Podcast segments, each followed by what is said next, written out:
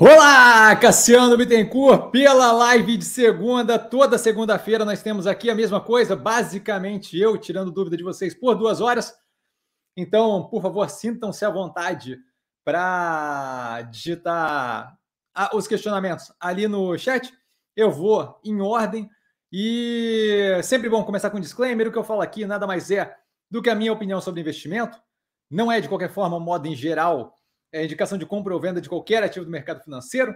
É, a forma como eu invisto também é exposta aqui. A gente tem as, as posições do meu portfólio todas abertas, com data, valor de pagamento e por aí vai. Tá? É sempre bom começar com uma apresentação, dado que sempre tem gente nova chegando. Meu nome é Cassiano Bittencourt, sou formado em Economia pela Fundação Getúlio Vargas do Rio de Janeiro. Trabalhei um bom tempo com análise de crédito corporate no Itaú e unidades externas. É, e também com o fundo de investimento offshore, também por um bom tempo no Itaú. Tá? E hoje eu sou investidor estrategista do mercado financeiro. A gente passa diretamente para as perguntas, dado que temos duas horas e a galera sempre se empolga para caramba com as perguntas. Começamos com o Eterno Gabriel. Gabriel, boa noite, Eterno Cassiano. E boa noite a todos. Super educado, Gabriel, uma boa noite. E ele começa com a primeira pergunta, mestre. Parei para olhar hoje e somando a posição de Ambipar e Burger King, que agora é Zemp, né? Eu me recuso a chamar de Zemp. Chega a aproximadamente 50% da minha carteira. Vê alguma vulnerabilidade em ter essas posições, essa posição maior nesses dois ativos? Eu não vejo problema, tá? As análises saíram recentemente das duas empresas. Tá? No caso, eu acho que a, situação é um pouco diferente, mas eu não vejo problema. Tá? No caso ali do da Ambipar, a gente tem um projeto muito alinhado de médio e longo prazo, isso fica claro, é, com a construção, todas as compras deles não são aleatórias, então tem toda uma construção de ganho de capacidade e diversificação na parte operacional para lidar com resíduos da environment. Tá? Isso está sendo bem positivo, incluindo ali a possibilidade de atuação no mercado de crédito de carbono, possivelmente com token próprio, é, e por aí vai. Tá? Então acho que é bem interessante ali aquela parte.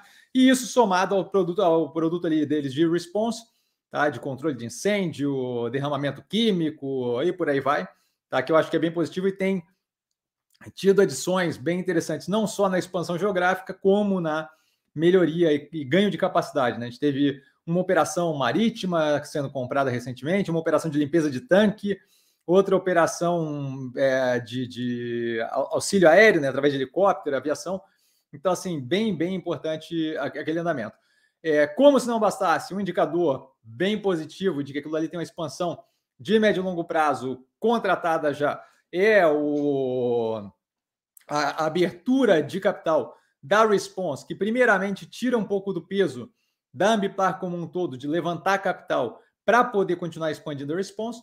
Tá? Essa abertura, essa, essa abertura de capital lá fora foi feita através de uma SPEC, uma Special, Special Purpose Acquisition Company, nada mais é de uma, uma companhia de cheque em branco, já tem o capital aberto lá fora, ela simplesmente é um bolo de, de caixa usado para comprar é, participação em uma operação que tenha capital fechado, justamente abrindo o capital daquela operação, o último ao, ao agradável, isso com uma injeção de capital considerável, não obstante, acompanhada de eles não querendo tocar na operação, na parte operacional da empresa, é, deixando a gente basicamente fazer o que a gente acha melhor e só injetando uma grana considerável, pagando preços que na época estavam acima pelo pedaço da response do que valia toda a Ambipar. Então, assim, é, se isso não deixa tranquilo, não sei o que deixaria.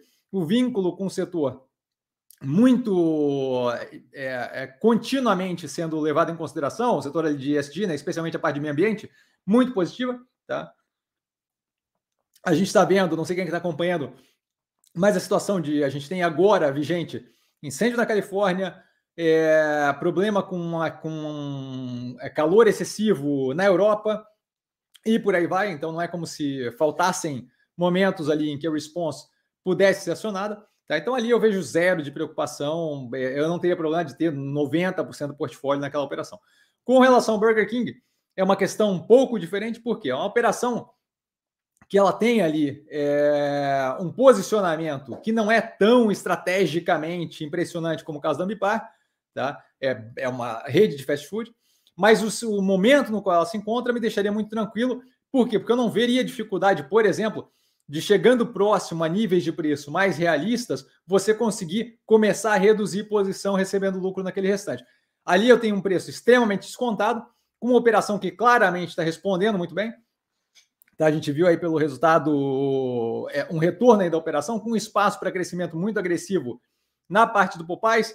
A mudança de nome não vem é, sem o acompanhamento da intenção deles de expandir o número de marcas.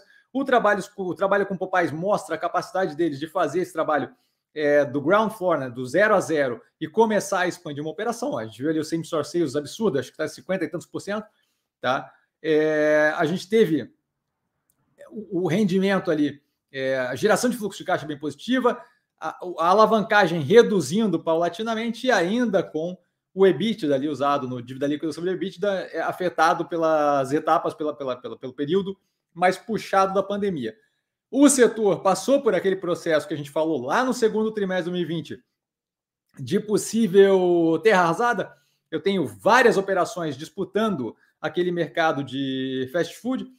Muitas delas não sobrevivem, sobra mais espaço, e aí isso implica em ganho de mercado para as operações de grandes redes, caso da, da Burger King. Tá? Então, assim, eu acho que é bem positivo. Se não me engano, no Burger King a gente teve um recorde no, na margem do segundo trimestre, sobre um recorde de faturamento, algo do gênero assim, mas está tudo explicado na análise. Então, assim, é, é uma operação que em preços mais casados da realidade, e eu estou falando 25 reais, tá? Em preços mais casados da realidade, eu estaria mais, mais tenso de alocação excessiva? Muito provavelmente, tá? Vinculado ali a fast food e tal. Não é provavelmente uma operação que me passa é, quando o preço está casado com a realidade, não é uma operação que me passa do tipo assim, ah, eu posso alocar tudo aqui que nada pode dar errado. Sempre pode dar errado, tá? Mas assim, nos preços atuais, extremamente descontados, à medida que aquilo ali vai subindo, você não vai, você não deve ter problema, não vai, né, bola de cristal, assim, você não deve ter problema de offload, né, de, de, de liberar um pedaço daquela locação, é, justamente te possibilitando alocar em outras operações e, e, e, casar mais ali o tamanho à medida que o preço vai chegando em níveis mais altos. Então não vejo problema, tá? Nesse momento não. Augusto, boa noite a todos. Super educado Augusto, boa noite. E ele continua com Cassiano. O mercado fica desesperado quando a cotação das ações cai. Eu adoro e vejo como oportunidade. Tem algum rico quando a cotação tem algum risco, imagino, né? Quando a cotação cai muito. Então, é, é o, o, a gente tem que pensar no quê? Né? Na, na, a cotação é sintomática das coisas, certo? A questão é que quando você tem a cotação como sintomático da coisa, vamos lá, deixa eu tentar explicar de um jeito aqui mais, mais clean. Quando você tem o, o, o sintoma de gravidez, pode ser uma gravidez e pode ser uma gravidez psicológica, certo? Então, assim, ambos dão os mesmos sintomas no, no, no, início ali, só que uma coisa é de fato algo que muda a sua vida, a outra não. Então, assim, a, a ideia ali é justamente descobrir o quê? O que está por trás daquilo, certo? Então, assim, é, a cotação cair demais cria algum risco por causa da cotação? Em alguns momentos, sim. Se você começa a ficar abaixo de um real por muito tempo, você corre o risco de eventualmente haver é, grupamento de ações. Isso não é a coisa mais positiva do mundo. Mas, novamente, é um risco é, é, da, da, questão técnica do preço estar abaixo de um real. Tá? Não é uma coisa que acontece em geral com operações que não estão passando momentos muito complicados. Tá? É, e, isso daí é, é, uma complicação. Outra possibilidade de complicação é o preço do ativo cair demais, o market cap, é o valor de mercado da operação cair demais, e aí você começar a ter tentativas de compras hostis da operação. Isso é outra coisa que, que, que é algum risco. Tá? Mas assim, depende tudo do underlying asset, depende do ativo que está por debaixo daquele, da, daquela, daquela, daquele, daquele ticker, daquele código de ação. Por quê? Em, em operações como, por exemplo, Burger King, a gente teve um exemplo recente, quando a Mubadala vem para a gente falar, eu gostaria de comprar a tua operação por 7,51, acho que foi 7,55 que eles ofereceram, nem o, o, grupo controlador não está disposto a se desfazer naquela situação. Por quê? Porque eles sabem que eles têm um ativo por trás daquilo que vale muito mais do que aquilo ali. Então é questão deles continuarem tocando a operação que eventualmente, se eles quiserem, eventualmente, se a ideia fosse desfazer, eles vão conseguir se desfazer com um preço muito mais acima do que aquilo. É, então, assim, o preço baixar chama a possibilidade de a gente ter questões e riscos caso o ativo que está por trás daquilo dê, de fato, uma motivação para que haja preocupação, certo? É quando eu tenho uma operação que está falhando, e o preço começa a sentir aquilo ali, eu tenho sim a possibilidade, a possibilidade de alguém tentar comprar a operação como um todo, é, de modo a pegar aquilo ali, remodelar, ou pegar aquilo ali, picotar pedaços e por aí vai. É, mas aquilo dali só tem algum tipo de viabilidade se o próprio controlador ou quem tem a maior parte das ações da empresa fala: pois é, isso daqui de fato não tem muito futuro. Então é melhor que eu venda. E aí sim você tem esse tipo de movimento. Agora, é, a, parte mais importante que eu vejo é o quê? É entender o preço como sintomático da situação, certo? Às vezes é sintomático de uma operação que está passando por um momento difícil, às vezes é sintomático de uma operação, e aí, como exemplo, a Oi, por exemplo, às vezes é sintomático de uma operação que está num caminho muito negativo, a Saraiva, por exemplo, a livraria, tá? Às vezes é pura e simplesmente efeito de um psicológico do mercado que desandou porque, querendo ou não, o preço é definido por equilíbrio de mercado natural. Então, é gente comprando desse lado, gente vendendo desse lado. Tá? Se o mercado como um todo começa a chegar num consenso de receio com relação ao ativo, não interessa o quão bom seja a empresa, certo? Se você tem grande parte dos participantes do mercado acreditando que aquilo ali vai para o buraco, você vai ter um efeito negativo no preço.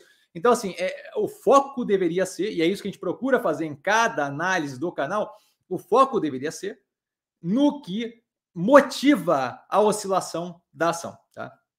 Nesse momento, em grande parte, motivação a gente vê do psicológico do mercado afetado por questões macroeconômicas, questões geopolíticas em macroeconômica, subida de juros nos Estados Unidos, tá? política monetária americana, política monetária no Brasil. Tá? E aí o possível reflexo que aquilo possa vir a ter, que a galera imagina que possa vir a ter no mercado de crédito no Brasil, inadimplência, por aí vai, é, questões geopolíticas, a guerra na Ucrânia, que causa efeito inflacionário no, no planeta como um todo, e por aí vai. Tá? É, a questão é assim: sempre a pergunta que eu me faço toda vez que eu paro para avaliar qual decisão tomar com ativos em geral é qual é a tese de investimento, como aquilo está afetado.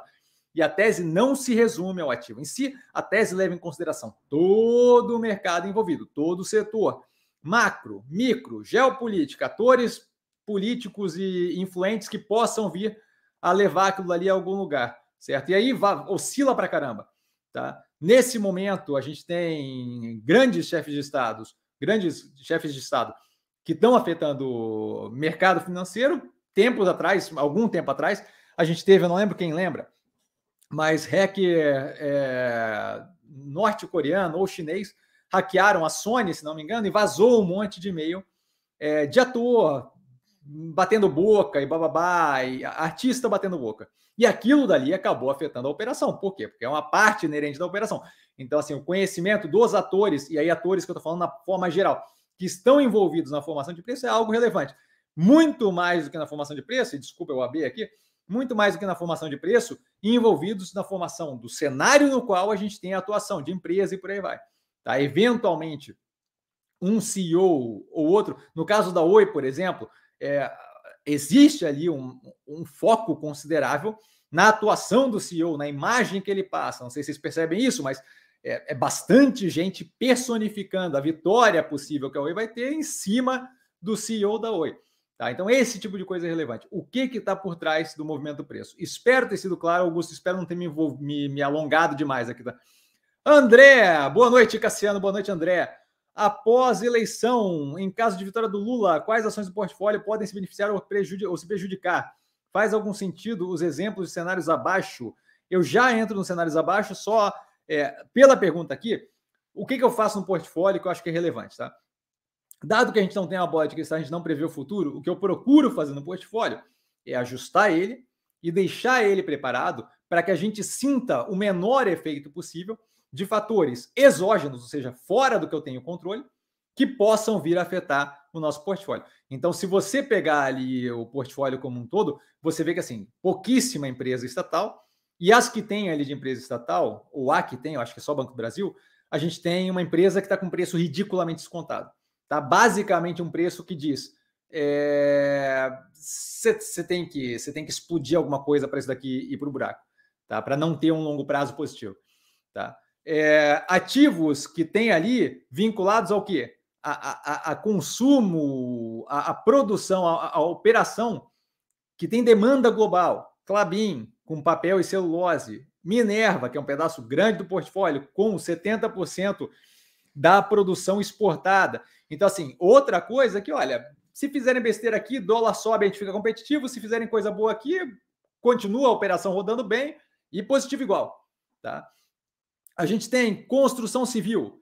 E aí, vinculado tanto à alta renda, que não tem perda de poder é, de compra, não tem perda da massa salarial nesse momento agora que a gente está vivendo, porque conseguiu se aproveitar da situação da pandemia, em grande parte dos casos, inclusive, para aumentar o poderio econômico, e a parte vinculada é, com baixa renda é uma parte que se beneficia de qualquer forma, porque tanto Bolsonaro quanto Lula, que são os, os, os, os que estão é, liderando as pesquisas, têm política populista nessa direção. Não é à toa que o Casa Verde Amarela, que teve o nome trocado, foi remodelado agora e está permitindo, por exemplo, a MRV ter uma, uma, um resultado que vem melhorando paulatinamente. Isso vai acontecer com isso aconteceria com Lula, isso aconteceria com isso está, acontecendo, está acontecendo com Bolsonaro. Então não é não é não é um problema. Energia que a gente tem no portfólio, Engie, Neo Energia e Ômega Energia, todas as operações são inerentemente necessárias para o funcionamento desse país. Não interessa se você é Simone Tebet, Ciro Gomes, Lula ou, ou Bolsonaro. Não importa. Tá? Cogna com a educação. A operação está ridiculamente com preço deprimido. Fez um plano médio e longo prazo muito positivo, que funciona independente de política pública. Ótimo, também não interessa, certo? Banco Pan, vinculado à classe C, D e E. Qualquer um dos dois populistas, seja Bolsonaro, seja Lula eleito, normal. Vida que segue. Ambos já se colocaram dispostos a manter os 600 reais de, de auxílio, certo? Vinculado, tudo ótimo. Grande parte ali é veículo e consignado, 88% da carteira com garantia, zero preocupado. Boa Vista, vinculado à análise de dado, vai continuar rodando, vai continuar operando, opera super bem. Não, não vejo a relevância do, do, de um governo alterando aquilo ali. Ambipar nesse mesmo direcionamento, é um setor que política pública vai alterar pouca coisa ali. Tá? As operações precisam se manter cuidando de incêndio, vazamento de, de químico e por aí vai. Tá? Log, é, galpão logístico. Estou aproveitando a pergunta dele, já vou ali para a parte que ele está dizendo.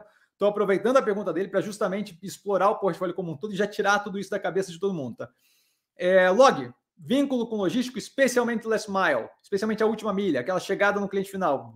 Algum dos, dos presidentes vai alterar a forma como funciona o mercado é, de, de compra online e entrega no país? Não vai.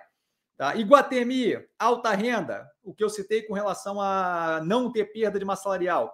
Guararapes, roupa mais é, baixa renda, você auxílio fiscal, movimento da economia, qualquer tipo de estímulo populista me dá pelo menos um prazo curto para aquela operação sentir um efeito positivo. E aí, se for o caso de eu ver é, o, o, despencar no médio e longo prazo, eu tenho tempo de sair dali. Tá? Não é um problema. O multilaser afetado da mesma forma. Quanto mais eu tenho estímulo, quanto mais populista é o governo, no médio, no, no curto para médio prazo, eu ainda tenho aquela capacidade de tocar a economia para frente de forma populista e isso daí auxilia. Mills, todos os todos os, os, os, presidenciáveis aí que estão na frente, tanto Lula quanto Bolsonaro, falam de o quê? Tirar do teto de gasto a capacidade de investimento. Acho que é uma falta de responsabilidade do caramba, mas a Mills, que aluga equipamento, vendo essa possibilidade de estímulo para investimento fora do teto de gastos, vai ter um efeito de curto prazo positivo. Tá? Então não me preocupa também. Modal Mais, investimento, qualquer coisa que favoreça o Brasil, populista ou não, de curto prazo, vai acabar refletindo positivamente ali. O que mais que a gente tem? Eu estou com medo só de, de fazer besteira aqui.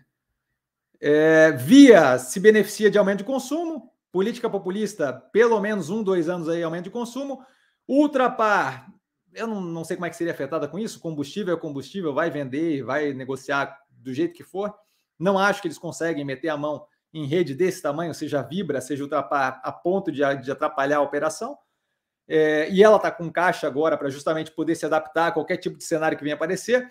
Soja 3, boa safra semente, todos eles babam violentamente o agro.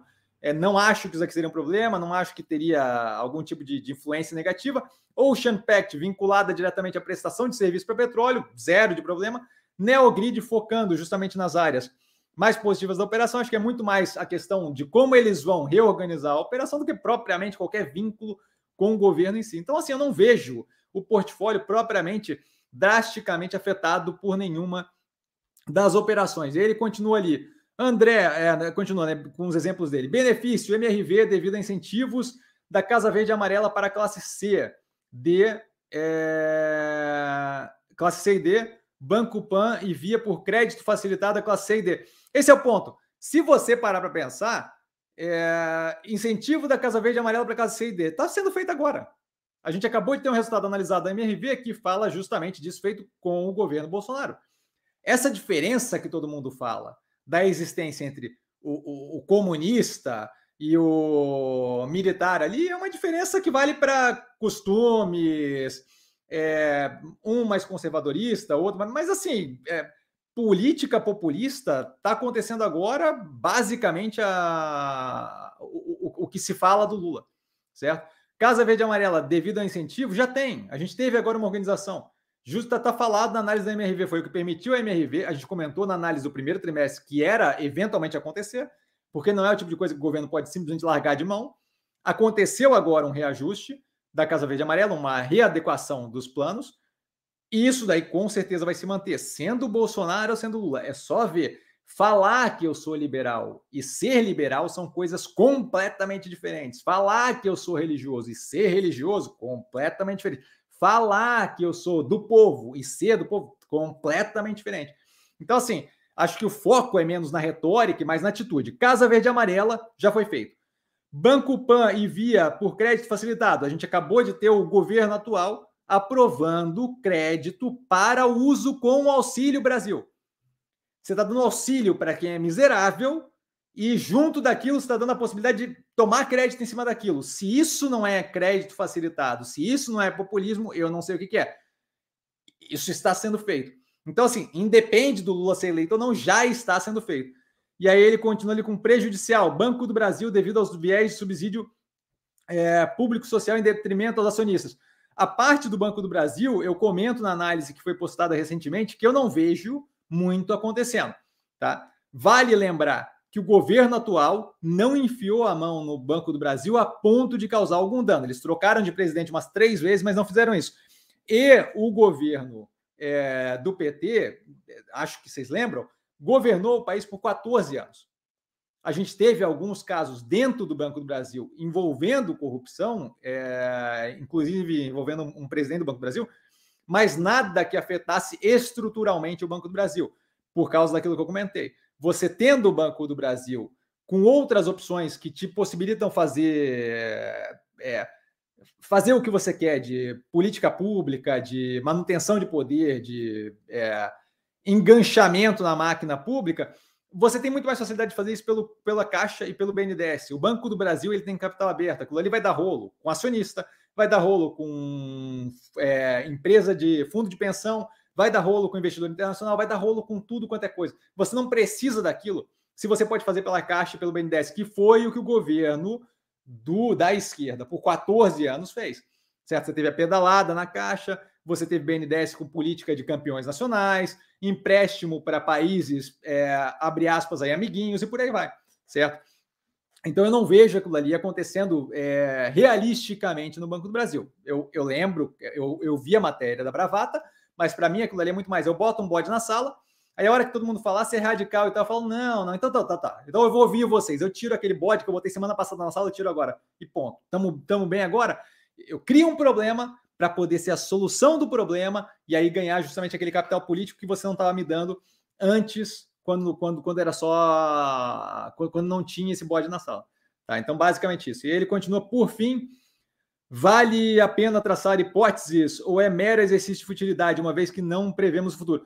Essa é a pergunta mais relevante e eu acho que a segunda opção é, é a mais viável. E aí tem um exemplo, novamente, só basear em evidência empírica, tá? Não acho que vale a pena traçar hipóteses, acho que vale a pena ouvir o que os candidatos estão falando e tomar aquilo ali com um grão, com um grain of salt, que isso chama, né? Com, com um grão de sal. Em inglês quer dizer com um pouco de ceticismo.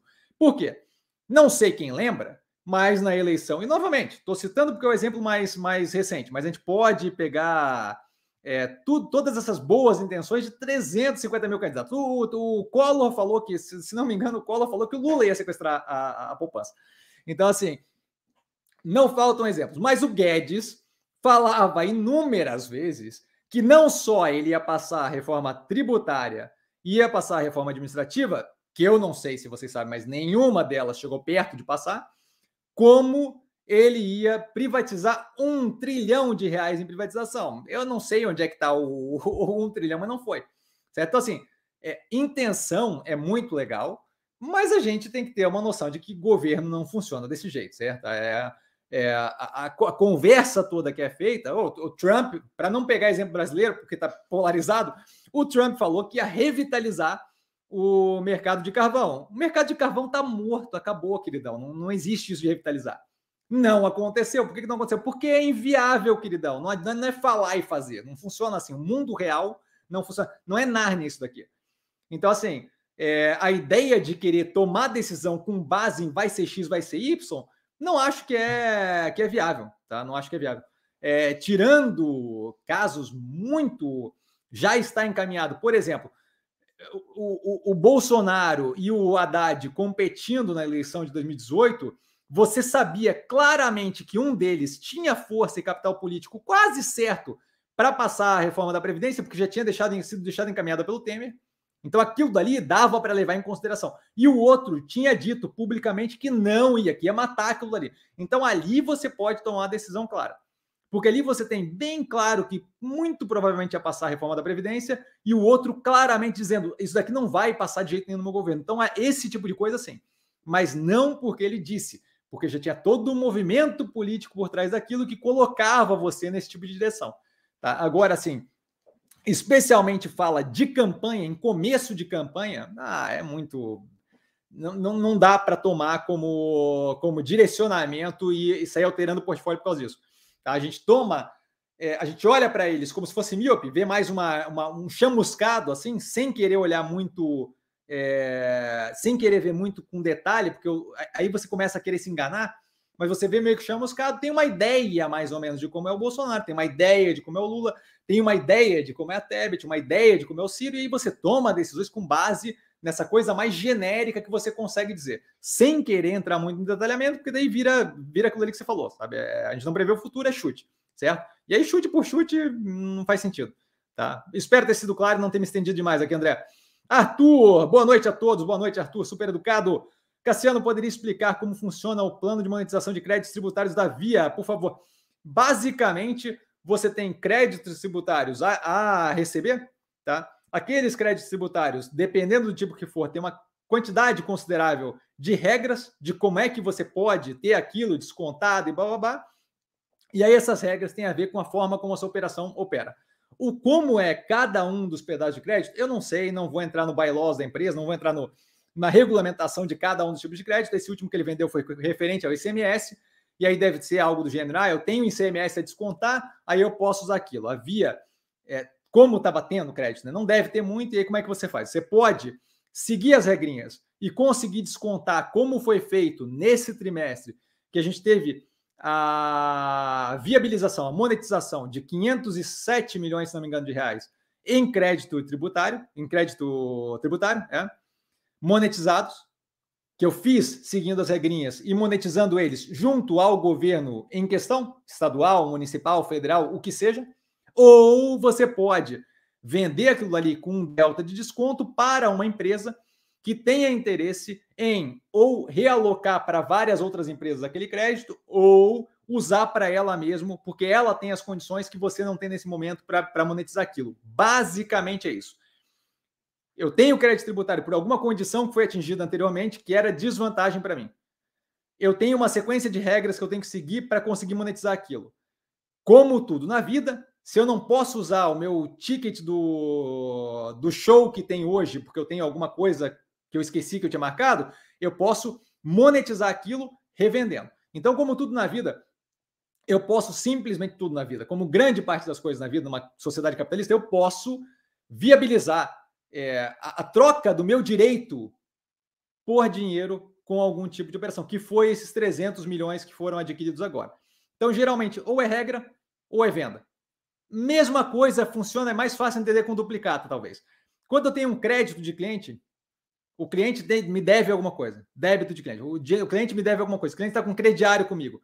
Eu posso esperar as condições vencerem de chegar a data que ele tem que me pagar e receber diretamente dele, ou eu posso vender aquela duplicata, descontar aquela duplicata e receber 90x%, 80x% do que eu iria receber naquela data futura. Basicamente isso. Eu posso esperar as regrinhas baterem ou eu posso monetizar aquilo descontando. Esses 300 milhões agora descontados, os 507, se não me engano, que já estão na análise feita no, no, no canal na da via desse trimestre, é, foram de fato monetizados de acordo com as regrinhas. Espero ter sido claro. PC, boa noite, querido Cassiano, boa noite, PC, e ele sempre super educado, nosso patrimônio tombado do canal, com o clássico boa noite, senhoras e senhores. Boa noite, PC. Joel, boa noite, mestre Cassiano, boa noite a todos, sempre super educado e sempre presente. Joel, boa noite. Alexandre, boa noite a todos. Nosso também sempre presente Alexandre, ele, ele é que eu falava sempre presente. Super educado, boa noite, Alexandre. É, Cassiano, vejo os candidatos à presidência falando em aumentar impostos para os ricos e diminuir para os pobres. Qual a sua opinião? Eu acho que, como tudo que se fala com relação ao tributário, tem várias formas de fazer, várias delas são super funcionais. Eu tenho zero de problema com. E, e não, é, não seria nem aumentar imposto para o rico. Quando você tem o tipo de tributação que a gente tem aqui no Brasil, nos Estados Unidos, você acaba tendo um nível de tributação. É... Agora me fugiu, não é decrescente a palavra. Agora me fugiu a palavra. Mas você acaba tendo um nível de, de, de, de tributação que, por percentual, afeta muito mais negativamente nos que têm mais, uma renda mais baixa. Então, assim, esse equilíbrio de cara, para mim, já é muito positivo fazer. Tá? É, você, você tem um, um pagamento percentual do que você precisa para viver muito maior das faixas mais baixas de renda do que você tem da faixa mais alta. Porque quando eu tributo um percentual, quando eu tributo 30%, só número aleatório, só para dar uma ideia, quando eu tributo 30% de uma renda que vai 70% para comida e os outros 30% para aluguel, não é a mesma coisa que tributar 30% de um cara que lava a égua de ganhar dinheiro e que aqueles 30% da renda dele não vão impedir ele de comer, de viver, de fazer nada, vão impedir que ele continue gerando e acumulando capital.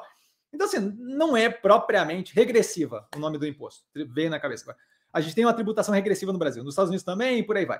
Tá? Então, assim, repensar o sistema tributário, acho uma ótima ideia. Mas, como tudo na vida, dado que é feito pelo legislativo e aquilo ali é basicamente uma sandbox, você consegue ajustar qualquer coisa, botar jabuti, tirar jabuti, você faz o que você quer, a sua própria aventura, aquilo ali. Aquilo ali pode sair muito bem feito e aquilo ali pode sair muito, muito, muito terrivelmente mal feito, certo? Ah, um exemplo recente é o quê? a privatização da Eletrobras. O projeto, muito bem feito, jogou no legislativo e o projeto deturpou completamente. A ideia de fazer por aumento de capital, ótimo. Eu injeto mais grana no, na, na, coisa e diluo a, a, a, União como participadora. Show de bola. Quando começa a pegar aquele dinheiro que está entrando, já começa a dar um monte de definição com obra que não faz sentido, como fazer tubulação de gás lá para casa do chapéu, porque um coleguinha meu tem tem termoelétrica lá. Por favor, por favor, vai jogar para lá e para jogar a energia de volta. Deus do céu, sério. Pô, pera aí, tá? Me segurando seriamente para não falar palavrão. É... Então, assim, pode ser feito de um jeito bom, pode ser feito de um jeito ruim. Se você, por exemplo, segue a, aquela ideia mais, mais é, recente, mais, mais a, a que está mais vívida aí, de você tributar só para dar uma ideia, tá? Isso daí não chega nem a ser, se você fizer direito, não chega nem a ser aumento de tributo. Mas se você começa a tributar distribuição de lucro e começa a retirar aquela mesma tributação que você está jogando lá em cima, a carga tributária que você joga lá em cima, você retira para ficar igual. Aqui embaixo, onde eu contrato, eu tenho o quê? Eu tenho um estímulo ao meio produtivo. Eu tiro a tributação de contratar e eu boto a tributação na distribuição de lucro, de modo que eu estimulo a operação a rodar muito mais.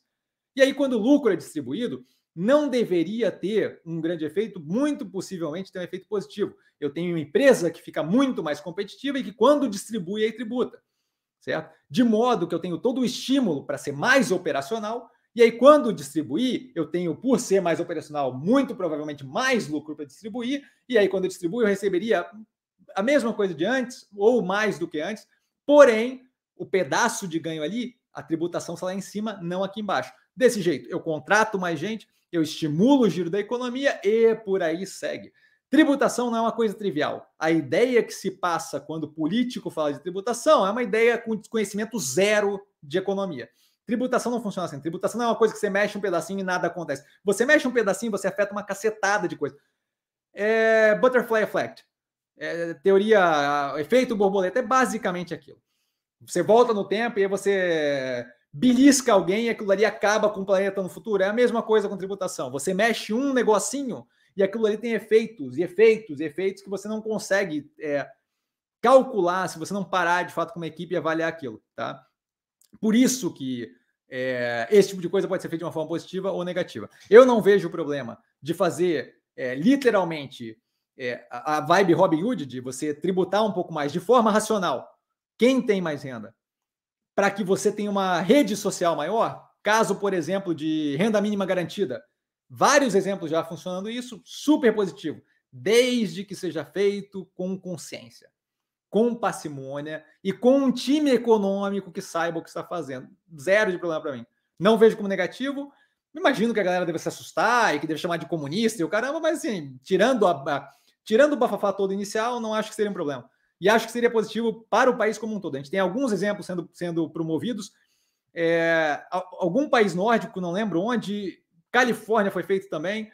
É, na África também foi feita, agora acho que Nigéria mas vários exemplos, eu acho que até que eu botei no canal tempos atrás, de, de, de renda mínima garantida, dando um resultado, um efeito muito positivo no, na população. Na Nigéria, eles tiveram, acho que na Nigéria, eles tiveram um exemplo, inclusive, que foi além disso, onde você fazia assim, o governo, ao invés dele financiar estilo BNDES, de emprestar dinheiro, ele pegava aquele dinheiro, com o básico de um business plan, ele jogava aquele dinheiro como, como dado aleatoriamente, com auxílio de mentoria e tal, para vários empreendedores que eram escolhidos através de um concursinho. Ele dava o dinheiro do governo. E aquilo dali é, foi feito como um estudo para justamente entender qual era o efeito de. Quão mais positivo seria, ao invés de emprestar, eu dar o dinheiro. Será que vai ter aquele efeito de ah, todo mundo vai ficar encostado, ninguém vai trabalhar? O efeito foi super positivo e foi feito de um jeito completamente contra-intuitivo. Por quê? porque a gente gasta muito tempo confabulando sobre o que a gente acha que é o mundo e pouco tempo efetivamente estudando empiricamente como é que é o mundo. Então, assim, não vejo qualquer problema. Acho que eu me alonguei aqui. Paulão, boa noite, Cassiano. E amigos e amigas do canal, Paulão sempre super educado, super inclusivo. Um beijo, Paulão. Boa noite. O que acha da nova regra do B3, em que as empresas listadas terão novas regras para aumentar a diversidade, a diversidade de gênero e representatividade dos grupos é, minorizados em cargos de alta liderança. Ah, Para mim, a novidade é a regra. Eu acho que deveria ser algo natural. Eu não sei muito bem é, qual é a capacidade deles de, de, de enforce, tá? Porque uma coisa é você ter a regulamentação, outra coisa é você ter efetivamente a, a força de vontade de ir lá e fazer acontecer. Tá? Então, assim, eu acho que é positivo que tenha mais, mais, mais, mais gente variada, seja trans, é, seja negro, asiático, o, o diabo a quatro. Eu acho que isso daí traz uma. Bom, a, a vida que eu tive. Europa, Estados Unidos, é, São Paulo, Rio e por aí vai. Sempre para mim foi bem produtivo ter contato com gente diferente. E aí, classe alta, classe baixa, e não interessa. Tá? Sempre foi muito positivo. Acho que as companhias se beneficiam. Eu, eu, a, a questão aí é, da, da, da, regra da B3, eu, eu acho que é pouco provável que eles consigam forçar essa regra efetivamente. Mas que a ideia de, de ampliação desse tipo de coisa positiva, na minha visão, é. Tá? Eu não, não acho que afeta propriamente o andamento dos investimentos, mas, mas eu, obviamente, vejo como. Até pela história que eu tive, assim, obviamente vejo como positivo pontos de vista diferentes, de, de, visões de lugares diferentes, de pessoas que passaram, viveram coisas diferentes e isso acho que agrega, tá? Então, acho que é positivo, acho pouco provável que eles consigam enforce, acho pouco provável que eles consigam é, ter força para fazer aquilo acontecer. A gente viu nos Estados Unidos uma sequência de, de iniciativas assim que fala-se que vai fazer e o fazer efetivamente é muito complicado. Bom, Nubank, Nubank quando quis é, adicionar é, diversidade no, na empresa, botou a Anitta no, no, no Board of Directors. Pô, pera aí, né? Sem noção. Nada contra a Anitta, não é a Anitta. Eu acho que a, a questão é o movimento. O movimento que eles fizeram não foi nada de fato relevante. É... Boa noite!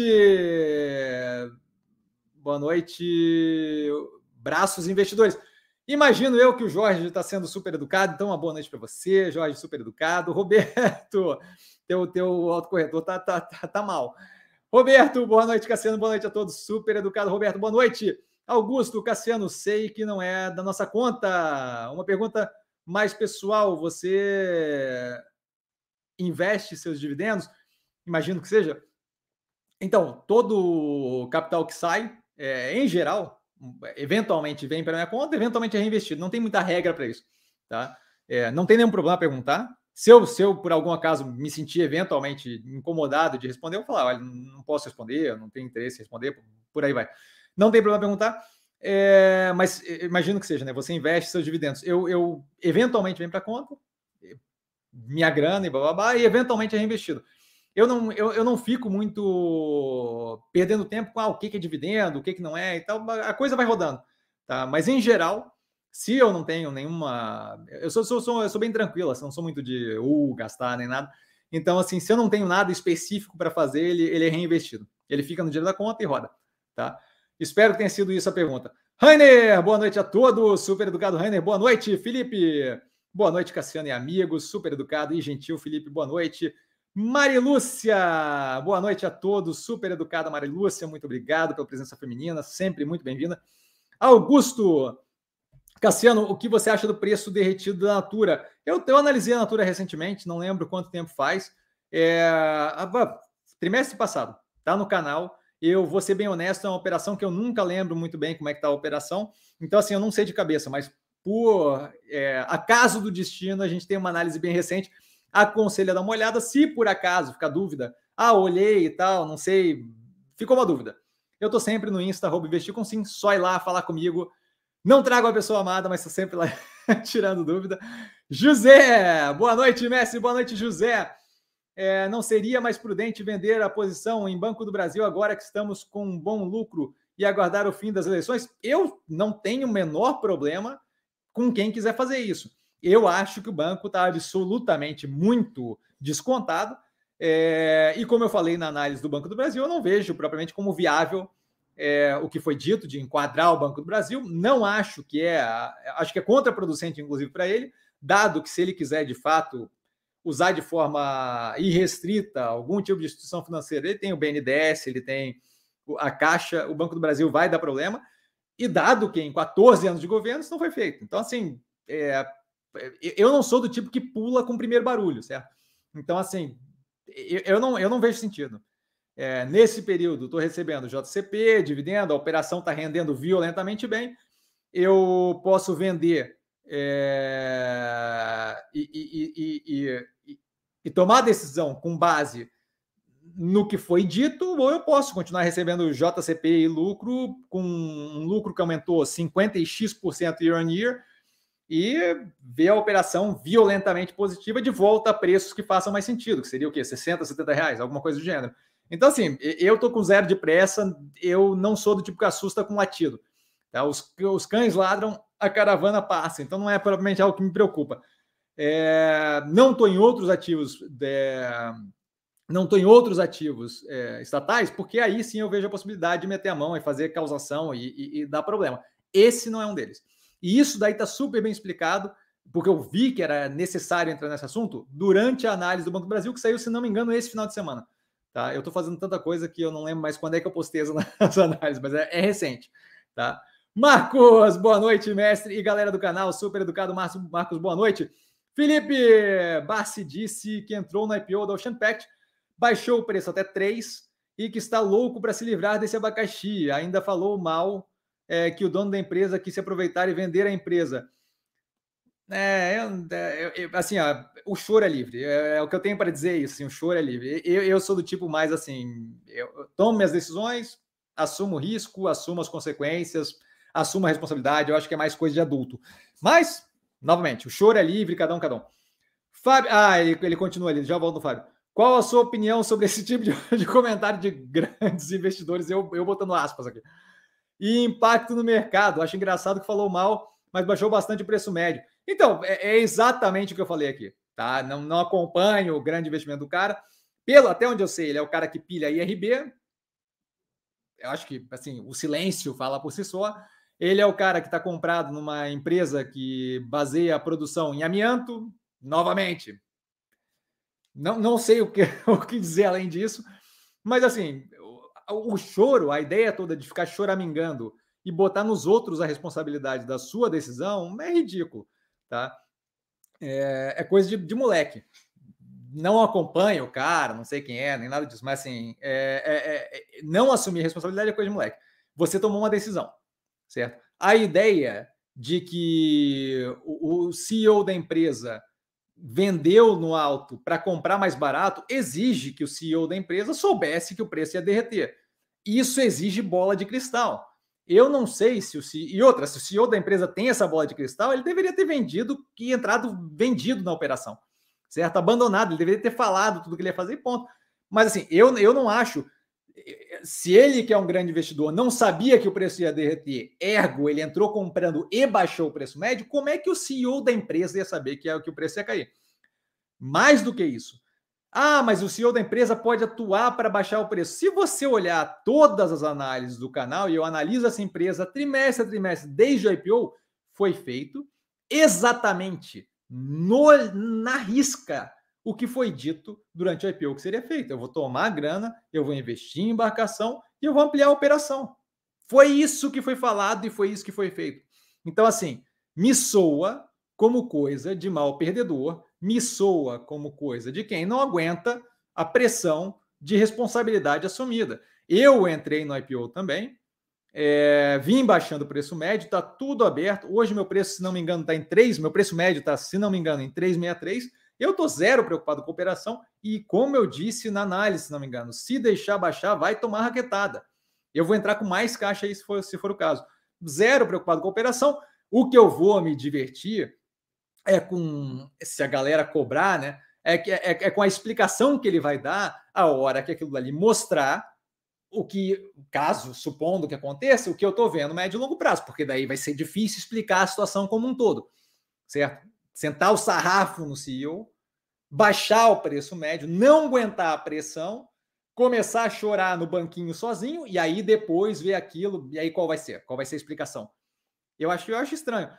Eu, vocês vêm aqui no canal, assim, eu não sou do tipo que fica tocando culpa em CEO e não sei o quê. Se, se, se, você, se você não sabia que aquilo ia acontecer, ficou abalado, só foi ver depois que você comprou nos três reais, eu reveria o negócio de grande investidor, porque eu não sei quando é, quando é, quando é que foi a última compra dele, o quê? três meses atrás. Até lá ele não tinha visto nada desse golpe todo, dessa, desse plano maligno. Ah, pô, peraí, né? Ah, é? Né? Eu não sei nem o que falar, cara. Ai, peraí, peraí que eu voltei ali. Fábio! Boa noite, Cassiano, e a todos e a todas. Super educado, inclusivo e gentil. Fábio, boa noite.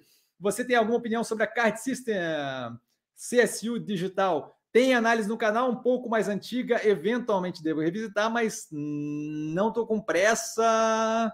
É, tem uma análise um pouco mais antiga, tá? Dá para dar uma olhada. Não lembro direito da empresa. E ele continua. Você acha que tecnologias como o Pix e a redução de transações com o cartão podem afetar ela indiretamente? Então, eu não lembro muito bem como é que é a operação.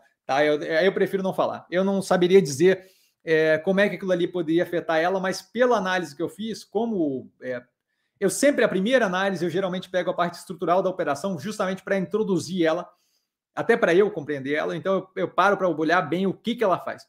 Tá? É, então, na análise lá, deve dar uma noção do como eu vejo a influência do Pix e redução de transação. Acho que a análise saiu antes de ter a história toda do Pix, tá? Mas eu acho que vale a pena dar uma olhada. De cabeça, de fato, eu sinto muito, vou ficar te devendo, Fábio, porque eu não lembro da operação como um todo. Lembro que eles têm é, coisa de identificação pessoal e blá, blá, blá mas é, é uma coisa de tecnologia bem etérea, assim. É sim, se não me engano, né, os cartõezinhos, mas assim, não, não, não saberia te dizer de cabeça, tá? Augusto, com essa queda do mercado, você vê uma entrada em Banco do Brasil para quem não tem na carteira ainda? Eu não arriscaria por justamente pelo que foi comentado ali antes, tá? O fato de eu estar tranquilo com o Banco do Brasil e não ter vontade de realizar para recomprar talvez depois da eleição e blá blá blá, não quer dizer que não tem uma galera que vai fazer isso. Então, assim, esse momento eu não vejo, eu, eu não vou ficar tentando adivinhar o movimento do mercado, não vou vender agora porque vai ter uma galera que vai vender, mas eu vejo como bem possível a possibilidade de ter uma, um pessoal que desespere com a fala é, do Lula e comece a vender. E aí você se encontra numa situação de poder comprar lá pelos 33, 28 reais, certo? Ah, você acha que vai cair lá? Por que você não vende? Porque eu não estou dizendo que eu acho que vai cair. Eu vejo a possibilidade, eu não vou ficar chutando o timing de mercado, porque é chute, eu não trabalho com chute. Tá? A ideia de que não, agora vai cair, não, agora vai subir. Quantas vezes eu vi essa, essa bravatinha ir para o buraco, pelo ralo? Tá? É, toda, todo esse pessoal que fala, não, tal ativo vai cair e isso vai acontecer. Se você bota uma arma na cabeça dessa pessoa e fala, vem cá, você quer apostar? É um milhão de reais se você acertar e é um tiro no rosto se você errar. A pessoa não vai fazer aposta. Porque não tem segurança nenhuma. É que falar na internet é mole, certo? Botar dinheiro e botar alguma coisa na reta é outra vibe. Agora, falar na internet é mole. Então, assim, eu vejo, dado é, o momento, vários ativos descontados, várias operações ali, e não vejo problema nenhum de ter caixa aguardando ali nesse momento de tensão para dar o bote eventualmente, tchau, like a cobra. eu não vejo problema de, de aguardar um pouco para ver como a galera vai reagir, porque é bem possível que nesse momento de eleição o Lula faça mais uma bravata dessa. E aí o preço deu uma porrada para baixo. Essa porrada para baixo dando, aí você tem uma entrada bem positiva. Não tem pressa para entrar no Banco do Brasil nos 40, certo? Se tem caixa, não tem porquê acelerar. Se tem outro ativo que chama atenção, ótimo. E aí, se eventualmente aquele preço abrir, aí sim, mas assim, eu, eu começaria a, a, focar mais ali, especialmente depois da última fala do Lula, lá pelos 33 reais. Aí eu acho que vale a pena começar a olhar para ali, tá? Porque daí de fato fica muito descontado, tá? Só para não, não, não, não queimar cartucho de graça. Até porque o Banco do Brasil é um ativo que, que tem um preço mais, mais caro, então acaba exigindo um pouco mais de caixa ali para fazer, para montar a posição. Tá? Então não, não, não, não, tem, não, não teria pressa, tá? Ricardão de Coimbra, boa noite, Cassiano e demais colegas investidores, super educado. Ricardão, boa noite. Professor, qual a sua opinião sobre a nova regra da B3 para aumentar a diversidade de gênero e representatividade de grupos minorizados? E ele fala educadamente, continua, essa daí já foi respondida, inclusive, já, já devia estar aqui. Apesar de parecer uma boa solução, esse tipo de ação não aumenta ainda mais a discriminação? Como considerar o que é minoria? Exemplo, nanismo é minoria, faz sentido a B3 se envolver? Então, é, assim, essa é, assim, é, essa é uma discussão muito mais é, sociocultural do que propriamente uma questão de certo ou errado, certo? Então, assim, minha opinião, eu, eu, eu acho, assim, tem algumas coisas que a gente não consegue mudar pura e simplesmente na base da boa vontade. Tá? Se conseguisse, a gente não teria uma, uma quantidade considerável de desgraças acontecendo no mundo consistentemente, certo? Então, assim, esperar que a boa vontade da humanidade faça com que diretoria magicamente fique diversa, é, seja étnica, é, de gênero ou qualquer outra coisa, é, é, é sonho. Então, eu entendo a vontade de usar mecanismos para, num período inicial, forçar a mudança. O que eu acho é que a B3 não vai ter poder para efetivamente fazer aquilo ali acontecer. Mas, assim, que eu acho positivo ter algum tipo de, de, de, de, de, de, de empurrão nessa direção, eu acho. Mas, novamente, aí é muito mais uma questão da discussão sociocultural. É, é, é papo para sentar num bar, Ricardão, quando você estiver no Brasil, aí a gente senta num bar e toma uma cerveja e conversa sobre isso. Eu, você, diga de você, você e o Paulão, não foi o Paulão que perguntou também? É o Paulão. Então, quando vocês estiverem aqui, quando, quando, vocês estiverem em Floripa, a gente senta uma cerveja, senta num bar e toma uma cerveja, que nem eu fiz com, com o Gabriel. Porque essa conversa vai horas e horas e não tem certo e errado. É uma coisa.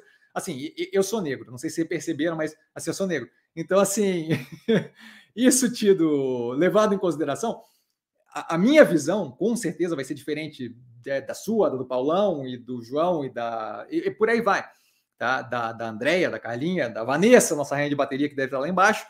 É, então, assim, esse tipo de coisa é, é, é, mais uma questão de estrategicamente como a gente poderia lidar com isso do que propriamente, ah, esse é o jeito certo, esse é o jeito errado. Tá? Então, é, daria para estender, mas daí vai precisar de, de um whiskyzinho, uma cervejinha, uma conversa longa. Tá? Valeu. Antônio, boa noite, Cassiano. Boa noite, Antônio. Notei que Cínquia, Cínquia é, que era tão badalada pelos analistas, está meio esquecida. Cínquia saiu da moda. Olha, essa parte de quem gosta do que eu não acompanho, mas eu lembro, eu acho que eu avaliei Cínquia tempos atrás no canal, justamente por causa disso, porque de fato era muito uh, Cínquia e é, não está aqui na lista de para avaliar, então deve estar aqui escondido em algum dos trimestres. Acho que vale dar uma olhada, vale a pena dar uma olhada no canal, tá? Eu não saberia dizer o que, que acontece com relação à popularidade do ativo. Nunca me chamou atenção, porque nunca teve no portfólio, mas eu lembro vagamente da operação, tá? Vale lembrar que agora, recentemente, se você eventualmente eu vou postar vídeo em fórum e tal, não sei o quê, e eu vejo lá a galera comentando Monark. Então, assim, de tempo em tempo, não é o caso da Sync, assim, que é uma operação que roda normal e blá, blá mas de tempo em tempo, é, o pessoal pega essa, essa coisa de pegar um ativo esquecido na, na esquecido, um ativo menos volumoso, um ativo que chama pouca atenção e por aí vai, não sei o quê.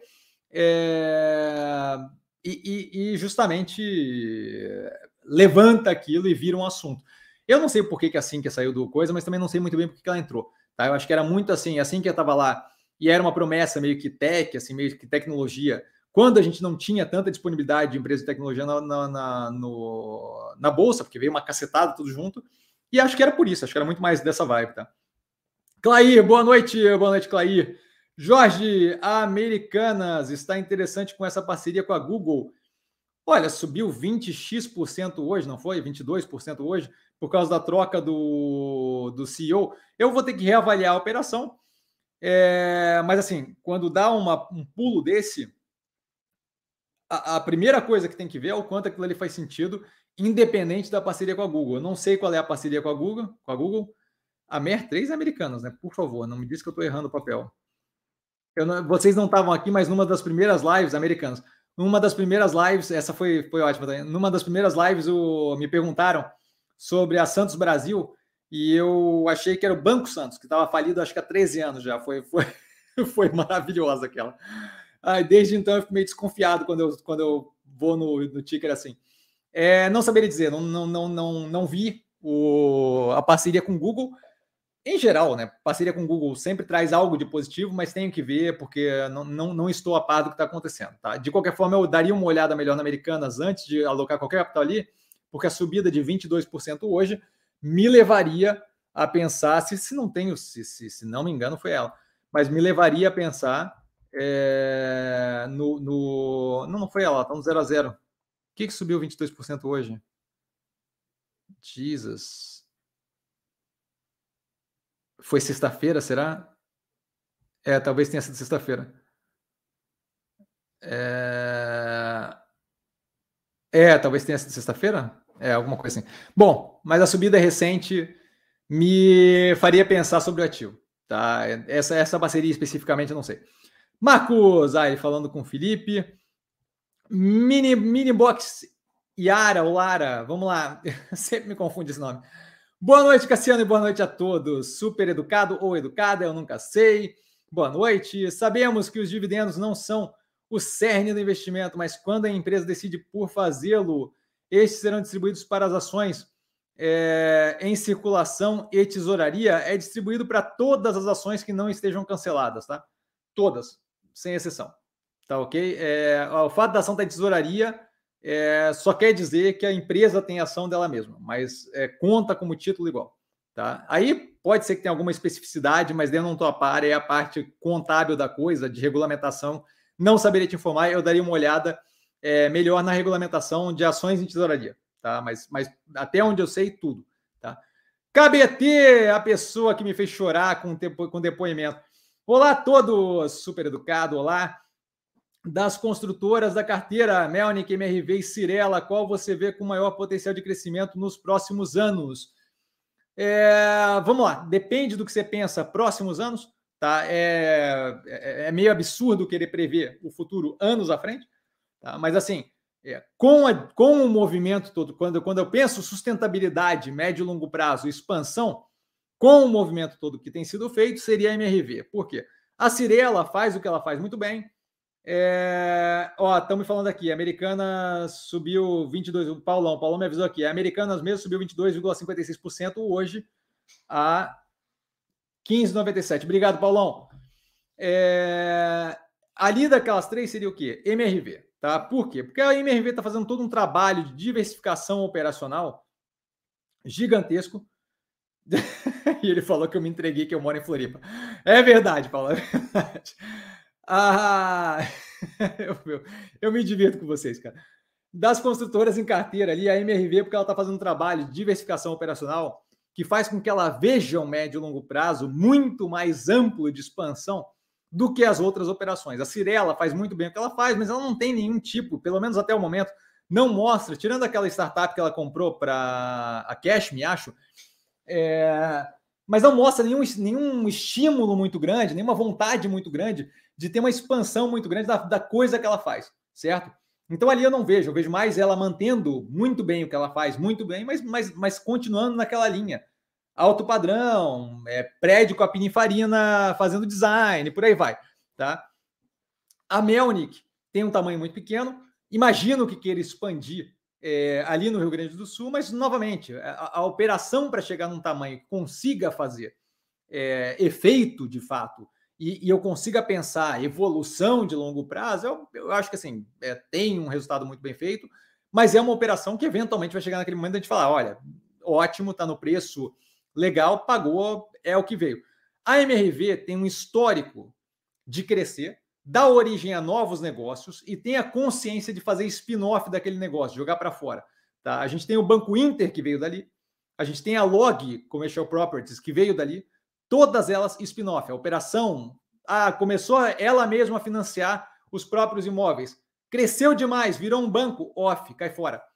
Certo?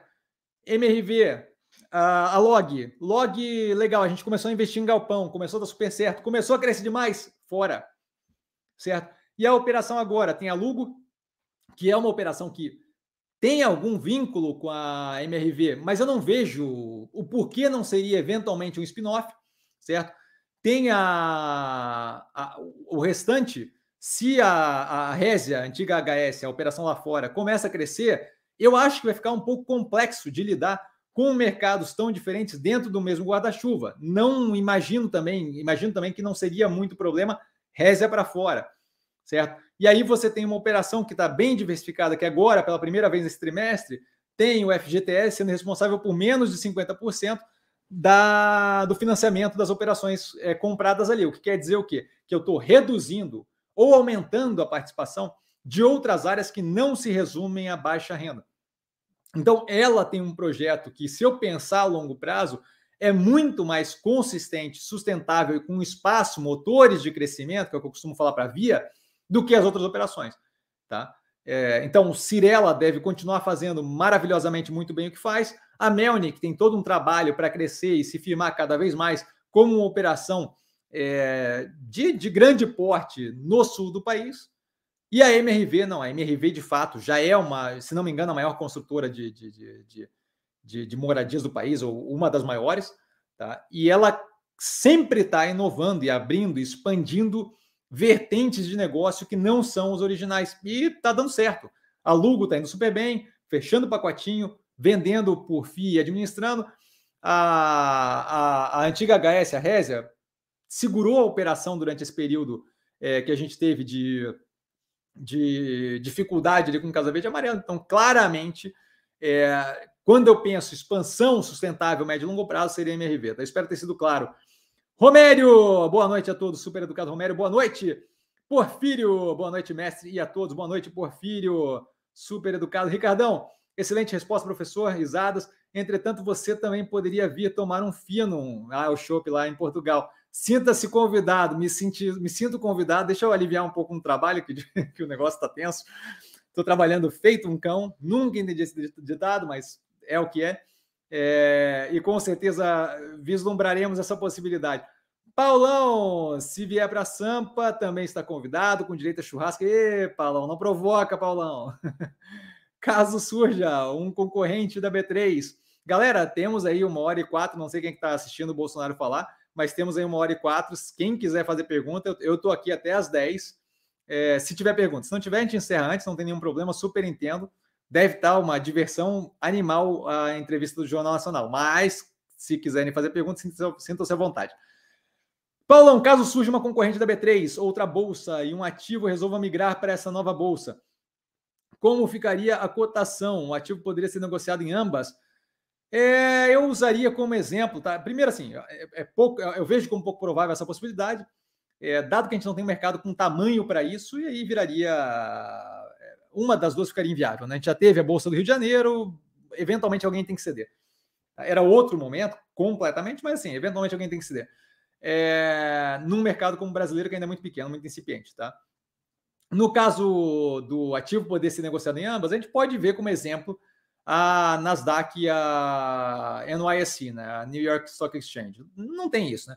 Geralmente o que você vai ter é justamente é, no meio do contrato ali de abertura de capital, deve ter algum nível de exclusividade para romper aquilo, não deve ser trivial, você deve poder é, ter algum nível de possibilidade de migração, dado é, um antitrust, dado questões de, de, de não de, de, ter que ter competitividade, mas não deve ser a coisa mais trivial. Então, a ideia de ser negociado nas duas acho pouco provável. Mas se você quiser estimular esse tipo de pensamento de como é que ficaria negociado em duas bolsas, você pode ver como funciona hoje em dia BDR e ADR. Você tem, por exemplo, Banco do Brasil, que é negociado aqui e é negociado em Nova York certo? Só que através de uma American Depositary Receipts, através de um depósito da ação nos Estados Unidos. BDR, BDR nada mais é do que isso. Eu tenho o recibo dela sendo negociado aqui. Então, assim, você já tem um exemplo ali, é, e esse preço não é casado, é, ele é casado por arbitragem, ele não é casado por algum tipo de trava ou gancho, certo? Então você tem, eventualmente, diferença de, de cotação, por exemplo, entre um lugar e outro.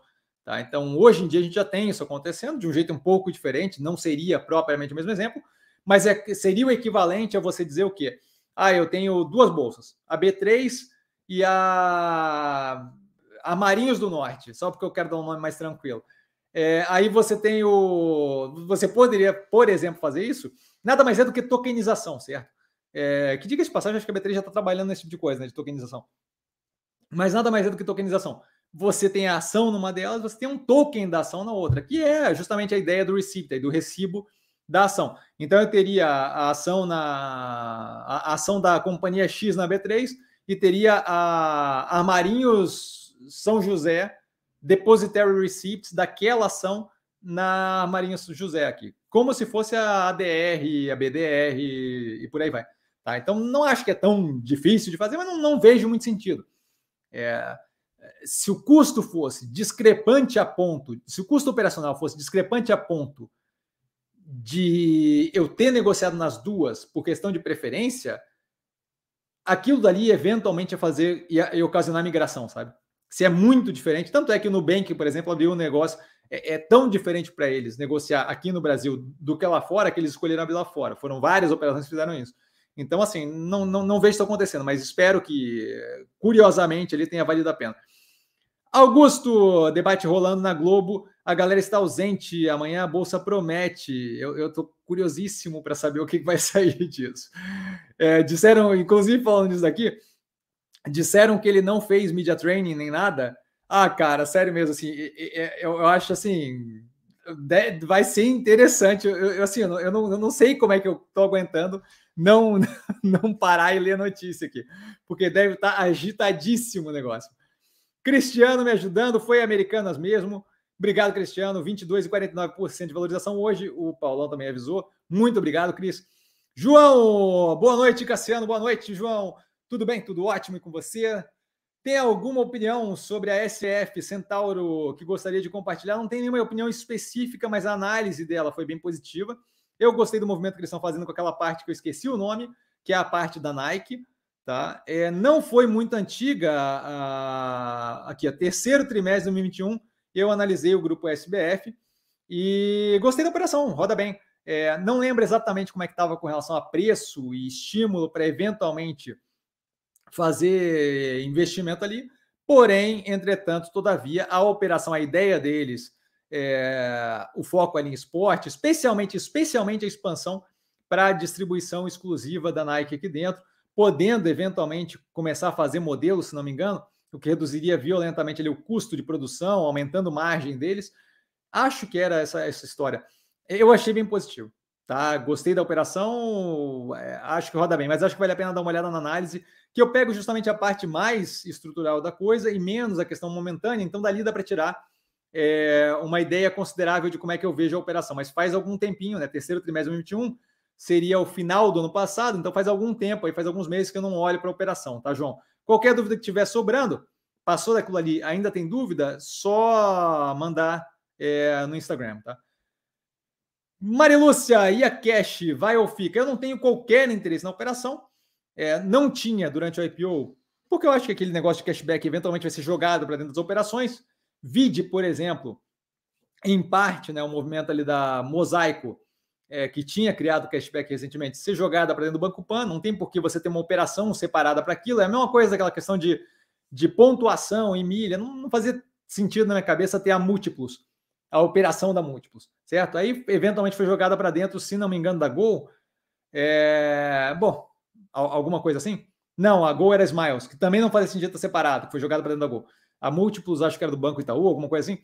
Mas se não faz sentido aquilo ali, está separado, dado que é muito mais um pedaço de uma operação de grande porte do que propriamente uma operação que se faça sozinho.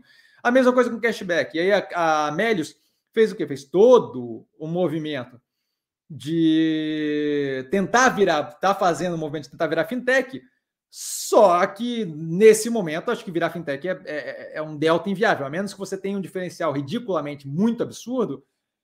Como é que você justificaria nesse momento a migração, por exemplo, de, da galera que está no Nubank, no C6, na Next do Bradesco e por aí vai, certo? Fora as operações de grandes é, bancos que já tem ali. É, a quantidade de nativo digital é, no Banco do Brasil, por exemplo, é violenta. Não, não vejo muito sentido. A competição naquele setor está extremamente agressiva e eu acho que a gente deve ter. Desculpa, gente, eu acho que a gente deve ter uma limpa ali à medida que vai acontecendo. Eu comentei isso, inclusive, em seleções mais recentes. Isso dito, já está na lista aqui do lado, no meu planner, é, a análise da cash. Tá? A gente deve matar a gente deve matar, não, a gente vai matar as do portfólio até sábado. Aí a gente começa a pegar as que provavelmente tem chance de entrar no portfólio, Gerdau, Vitia, é, Santos Brasil e por aí vai. E aí eu quero começar justamente a revisitar, muito provavelmente. Não vai demorar muito, tá? É, especialmente no ritmo que eu estou fazendo a análise, aí vai logo. É, mas daí eu quero começar a pegar Enjoei, Cash, é, DOTS, que são operações que eu não olho há bastante tempo, é, Elemídia, tá? que são eletromídia, acho, é, que são operações que eu não olho há muito tempo, que eu tinha uma opinião bem forte sobre elas e geralmente na direção negativa, e justamente reavaliar. Mas a, a, a Melios especificamente é bem isso. Acho que o mercado de fintech hoje em dia é um mercado um pouco mais é, selvagem, difícil de sobreviver, porque não é mais aquela coisa incipiente que era, certo? Você pega a operação como o Nubank, por exemplo, que era, pô, dois, três anos atrás, eles, eles, eles tinham uma estrutura de conta corrente, ponto, cartão de crédito, certo? Ou nem sei se tinha crédito ainda. Mas assim, você pega hoje, eles têm até como investir em cripto, ações e por aí vai. Então, assim, é, o nível de maturação que a gente tem não é mais aquele free for all, não é mais aquele negócio que qualquer um consegue jogar, entrar e aí a gente vê quem sobrevive no final. Acho que já está na fase do ver quem sobrevive no final. E aí, operações como a Melios, e diga de passagem, estou curioso para ver esse último resultado, que parece que veio reforçando que não está conseguindo, de fato, lidar com aquilo. É, é uma operação que, que eu não vejo muito. Eu entendo a necessidade de sair do negócio do cashback, mas talvez tivesse sido. E aí, estou confabulando aqui, porque a gente está com tempo e tal, não tem pressa. Mas, assim, talvez tivesse sido mais interessante se fazer como um pacotinho e passar pelo mesmo processo da Mosaico, de, de ser acoplado em outra operação, do que propriamente tentar flipar e virar uma fintech. Eu, eu, eu acho meio, meio complicado nesse momento conseguir fazer esse movimento. Tá? Pode ser que sim, pode ser que sim. Eu só não estou disposto a comprar o risco junto deles. Tá? Mas assim, é... não tem interesse na operação, faz tempo que eu não olho. A questão do mais assim é justamente essa: faz tempo que eu não olho, eu tenho que revisitar aquela operação. Tá? Rafael, sabendo que modal 11 será convertido em modal 3, me antecipei, me antecipei e fiz a troca com pequeno lucro. Fiz bem em me antecipar é, ou há algum risco? Eu não acho que é algum risco e nem, nem, nem que foi uma grande decisão. É, você fazer a. E assim, vale lembrar que modal 11 vai virar. É, as, as, as que têm preferenciais ali vão virar modal 3, né? Porque tem uma ali dentro, uma pelo menos, que já é modal 3. Mas assim, a, a, essa ideia de tentar arbitrar é, no delta, na migalha, não acho que faz grande diferença. Porque como você tem um mercado ali ligado e vinculado àquilo, você, você nunca vai ter um espaço muito grande para arbitrar, para trocar uma pela outra um pouquinho antes, ganhar um delta, e para fazer diferença teria que ser em grande quantidade. Então, não acho, não acho que você fez é, errado, nem, nem positivamente. Eu acho que é, é, meio inócuo, sabe? Esse tipo de movimento não faz. Quando você pensa no great scheme of things, quando você pensa no, no, no, no que vai fazer diferença no, no longo prazo da vida, é, é, você consegue arbitrar em mercado não regulado. Mercado regulado, o mercado se adequa muito rapidamente. Você consegue ganhar migalha nesse tipo de coisa em operações como modal, porque ela tem um volume consideravelmente menor. Mas é uma migalha tão pequena que eu acho que não vale o esforço do trabalho com aquilo. E aí, se você descontar corretagem, que tem que ver se tem, se não tem, é, emolumento, é uma coisa que é, é, é mais, é, é mais um desgaste do que qualquer outra coisa, sabe? Mas assim, não vejo problema também. Não acho negativo nem positivo. Acho que é, é, se te deixou mais confortável, valeu a pena sabe? Se te deu uma paz de espírito, se aliviou, maravilha. Augusto, Cassiano, faço pequenos aportes mensais. Você acha que dá para seguir a sua tese do sim? Com certeza.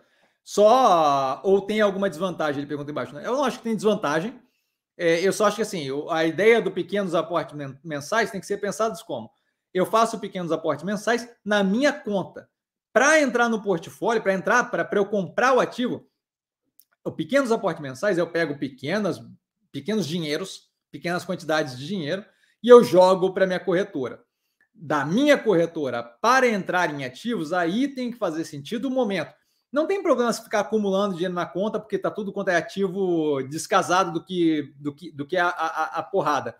Tá? Mas assim, é, o que eu acho que não dá é para sentir aquela necessidade de o dinheiro entrou na conta, eu tenho que alocar naquele dia, porque eu estou perdendo tempo ou porque eu estou perdendo a oportunidade, ou porque eu não sei o quê. Nesse momento agora, a gente teve uma subida recente um pouco mais agressiva, tem alguns ativos ainda muito descontados, mas tem alguns que subiram um pouco mais e estão começando a querer descer. Boa Vista, por exemplo, é um exemplo.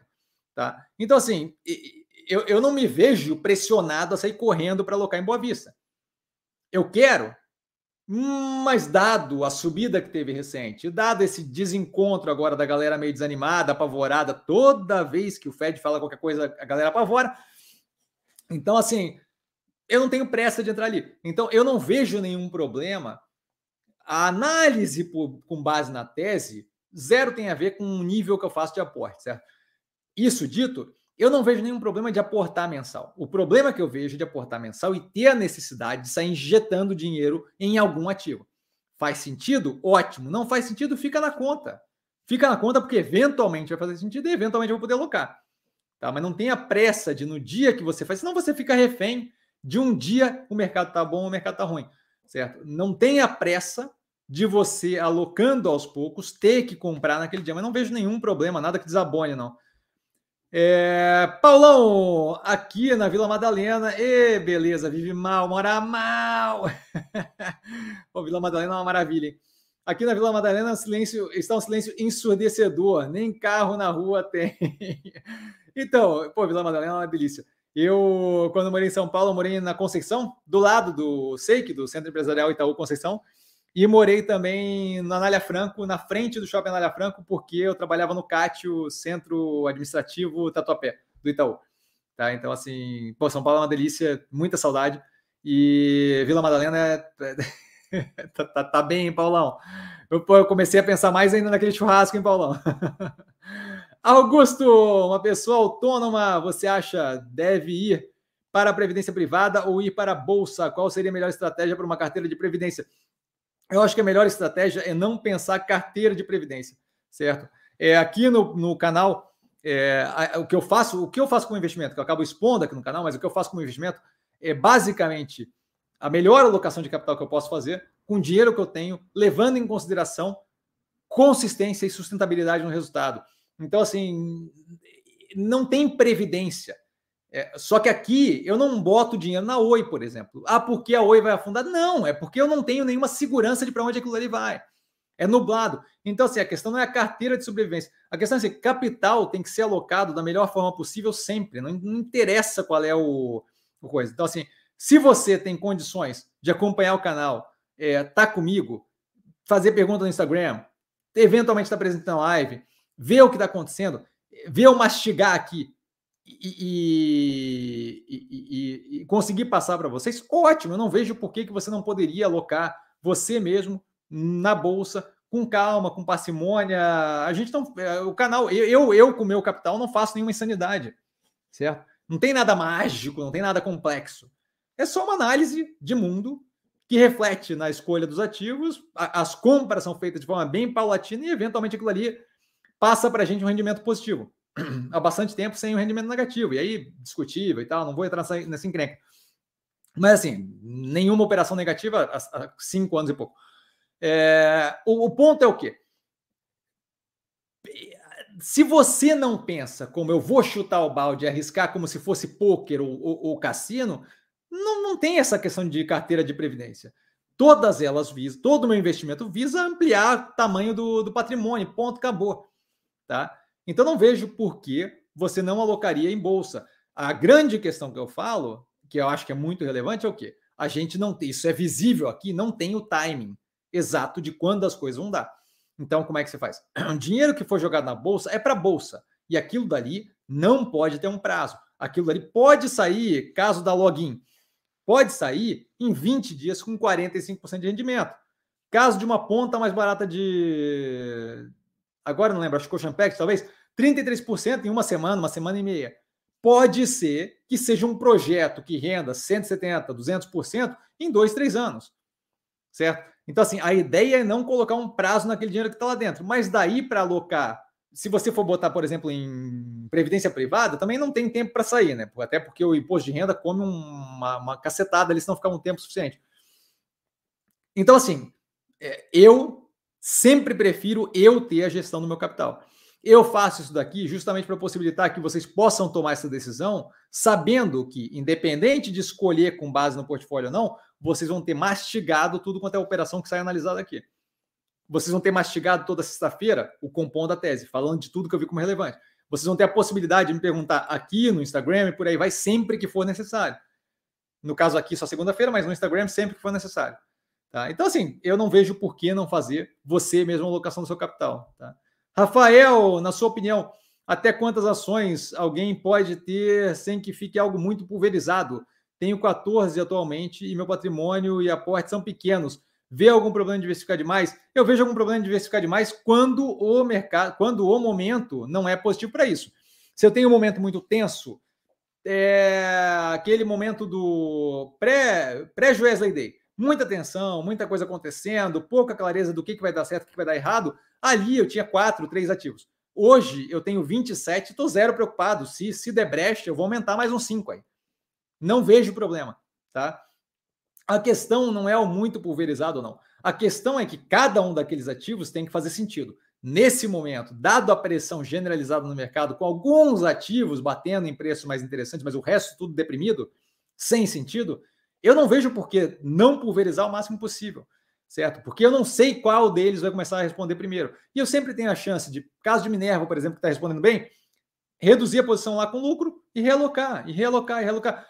Minerva reduzindo com lucro foi o que possibilitou três entradas, a, a, a quadriplicar o capital do. quadruplicar ou triplicar o capital da, da Ocean Pact, reduzindo o preço médio. Isso daí por quê? Por causa da diversificação, certo? Então, assim, eu vejo zero de problema em diversificar, a ideia de que tem que estar concentrado para você ver ganho, não existe isso. Se você tiver ganho nas 14 ações, eventualmente aquilo vai te render. Não vai ser tudo no mesmo dia, mas você não está investindo para ir para o churrasco da firma e falar, pô, fiz zilhões de reais hoje. Você está investindo para crescer teu patrimônio. Se o patrimônio crescer 10% num dia e você chegar no churrasco da firma e falar, pô, subiu 10% num dia, eu prefiro triplicar num ano. O patrimônio como um todo, só que tudo bagunçado sem poder chegar num dia que eu estourei porque era um ativo só. Então, assim, não vejo nenhum problema de diversificar. Não acho que 14 ativos é demais. Não acho que o. Desde que você consiga operar, desde que não seja impeditivo, desde que não dificulte a sua vida operando por falta de volume, eu não vejo problema. O capital pequeno com 14, 15 ativos. A, a, a mensuração que você tem que fazer para quantos ativos eu tenho no portfólio é muito mais vinculada a quais ativos fazem sentido, para não aumentar de graça. Eu não quero aumentar só para adicionar ativo que vai me dar dor de cabeça. E para que eu consiga operar e que não seja problemático. Por exemplo, ativos como. Qual é um aqui? Soja 3, acho que tem pouco volume. Talvez é, eu tenha acompanhado pouco o volume, porque os ativos do portfólio eu estou tranquilo. Mas assim, Ocean Pact eventualmente tem pouco volume. Tá? É, Ocean Pact, o mercado fracionado, eu imagino que deva ter menos volume ainda. Se o mercado fracionado vai me dar problema para entrar e sair, abre um gap muito grande entre preço de compra, entre é, bid offer, né? entre preço de compra e preço de, de venda, aí eu começo a ter problema operacional por causa da diversificação. Aí não vale a pena. Mas se isso não acontece, eu vejo zero de problema. Zero, zero de problema. Mesma coisa que negócio, ah, dica sendo você vê problema para operar mercado fracionário desde que tenha volume, que te permita entrar e sair, zero de problema. Desde que não abra gap de 10, 15 centavos, zero de problema. Zero, zero de problema. Outra coisa, levar em consideração quando você trade muito pequeno, o custo da corretagem. Ah, eu trade numa operação, eu trade numa empresa que cobra zero de corretagem. Maravilha, então, então o custo de transação é zero. Então não vejo problema nenhum. Tá? É muito mais entender essa escolha tomada, muito mais entendendo o momento que se vive, os ativos que estão lá dentro e a capacidade de operar sem rolo, do que propriamente são 14, são 20, são 50. Se eu conseguir, se eu, se eu, se eu eventualmente ver um mercado positivo para 60 ativos e conseguir dar conta de analisar todos eles, eu estou zero preocupado. Tá? Birran, sobre a iminente recessão europeia, discorra.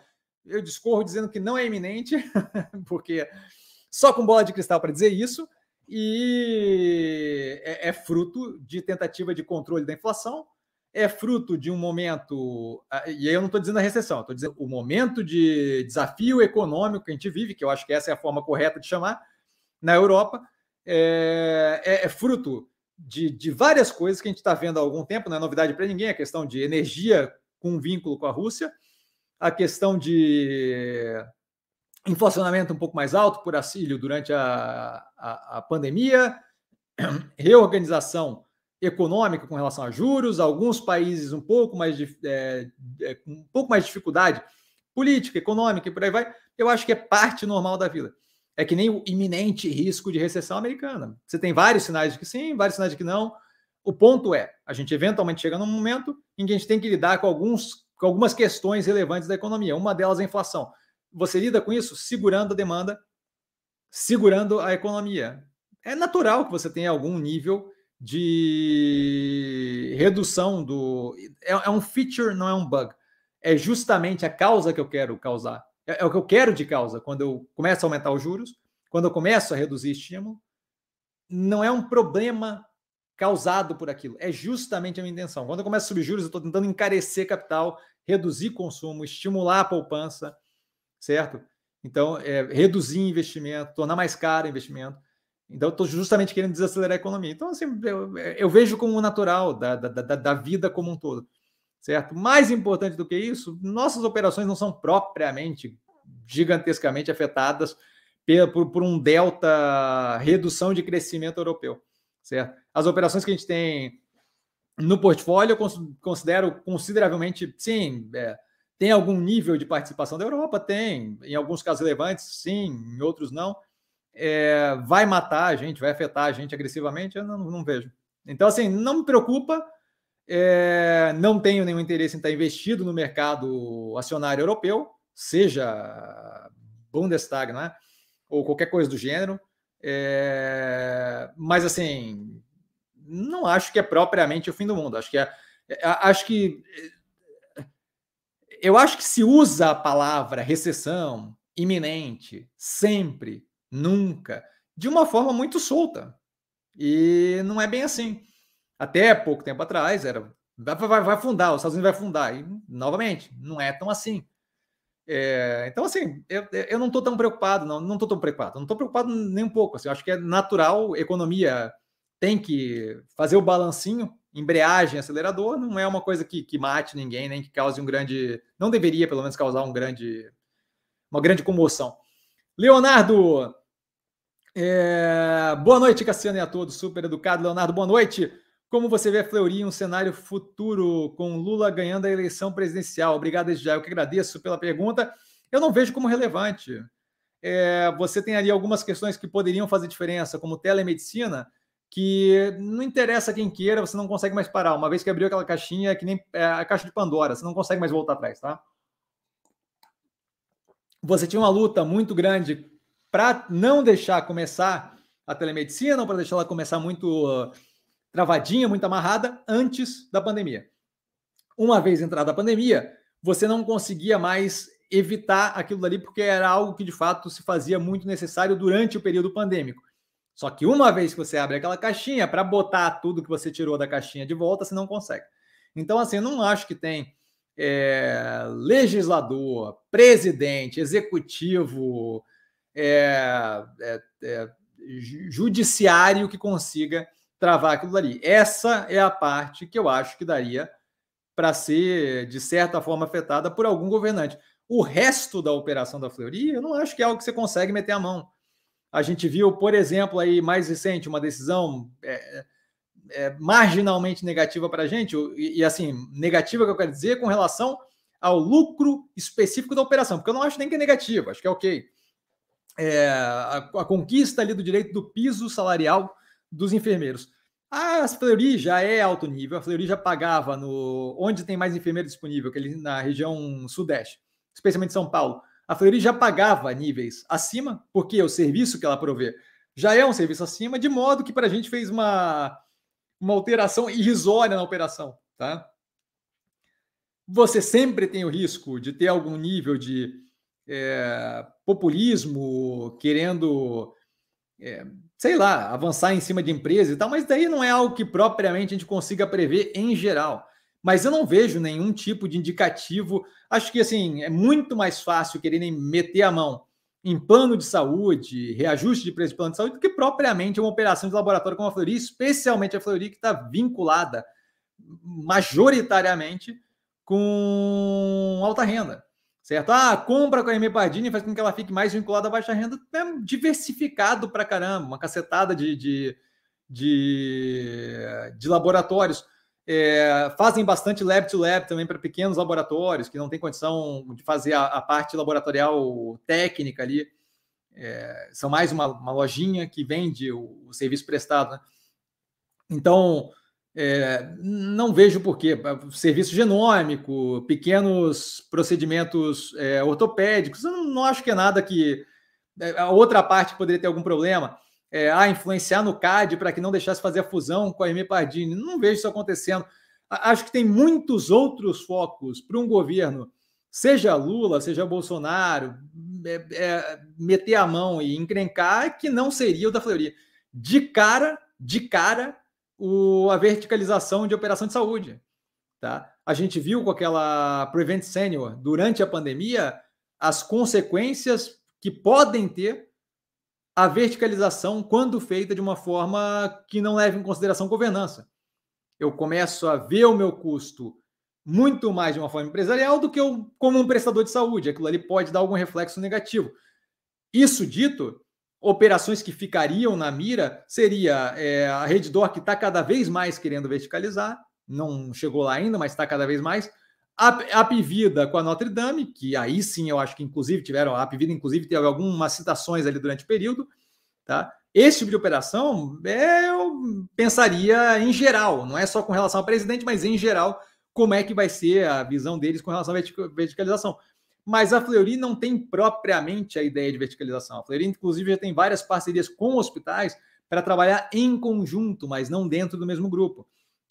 Um movimento mais agressivo de comprar uma, um outro laboratório que trabalha em áreas diferentes, geograficamente diferentes, mostra que o, a, a, a vontade de dispêndio de capital mais agressiva dele está muito mais vinculada a virar o one-stop shop de saúde que não faz esses procedimentos mais amplos do que virar de fato uma rede de hospital que tem laboratório junto e blá não sei o quê. Eventualmente, no futuro, muito lá para frente, isso pode ser uma realidade? Pode. Mas aí é outros 500, eu não acho que é para. É, é, não acho que agora é algo que vai acontecer. Acabou de comprar a partida, tentando uma fusão para fazer ali. Tá? E eu não acho que propriamente a, o, o, Lula ganhando faria alguma diferença. Não, não vejo ele nem apontando o dedo, nem olhando para isso, sabe? Então, nem ele, nem Bolsonaro acho que faria alguma diferença. Acho que a Fleury não, não, não é afetada nesse momento por esse tipo de questão política. Nem nada, tá? Vitor, boa noite a todos. Super educado Vitor, boa noite. Cheguei tarde, assistirei depois com calma, não perco uma, fico honradíssimo com as palavras. Obrigado pela presença. Marco, galera, ainda temos 25 minutos para quem quiser perguntar. É, peraí. Marco, boa noite, jovem amigo. Jovem é ótimo, forçou a barra total. Mais uma aula show na bolsa. Não, nada se perde, tudo, tudo se transforma. É verdade.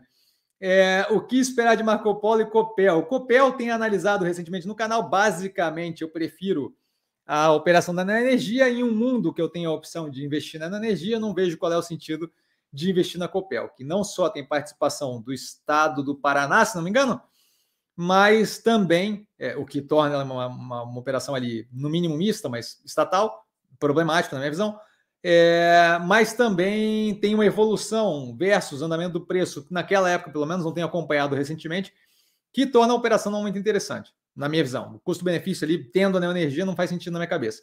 A Marco Polo opera com margem muito apertada. É, hum, não acho que é um, não é um mercado que me chame a atenção, a, a, a construção ali de, de ônibus, a produção de ônibus. Tem analisado no canal também. Mas basicamente é isso, opera com uma margem muito apertada, não é um setor que, que, que me atraia do tipo, ó, o futuro do negócio. É, não, não, vejo como propriamente algo que, que, que, caiba no portfólio. A gente tem muitas opções interessantíssimas de ativos descontadíssimos, com, com mercado que faz sentido, com evolução num setor que faz sentido, mas Marco Polo não me chama atenção. Acho que é muito a ideia de. É, num mercado onde tivesse menos opção, eu pararia para olhar, mas assim, a operação não está propriamente redonda e eu não vejo muito a capacidade de, de, impressionar com inovações e um grande setor. Acho que é muito mais do mesmo ali. O período pandêmico também é, acabou afetando negativamente os clientes deles, o que eu acho que pode causar uma demora para um período mais positivo. Não vejo como interessante, tá? Mas tem análise no canal. Paulão acha que a morte da filha do guru do Putin, o cara que é conhecido como cérebro do Putin, pode refletir na guerra. O carro era do pai e explodiu. E estão querendo é, por culpa no governo da Ucrânia. Então, eu acompanhei, eu tenho acompanhado o caso, eu não postei no, no canal nem nada, porque é, não, não acho, assim, acho, que é, acho que é muito mais a tentativa de manutenção de uma retórica. Se você, se você acompanha mais de perto ali a, a questão, é, a, a retórica do Putin com relação à Ucrânia, desde o começo da guerra, o que se tem, isso fica muito claro, só um gole de água aqui.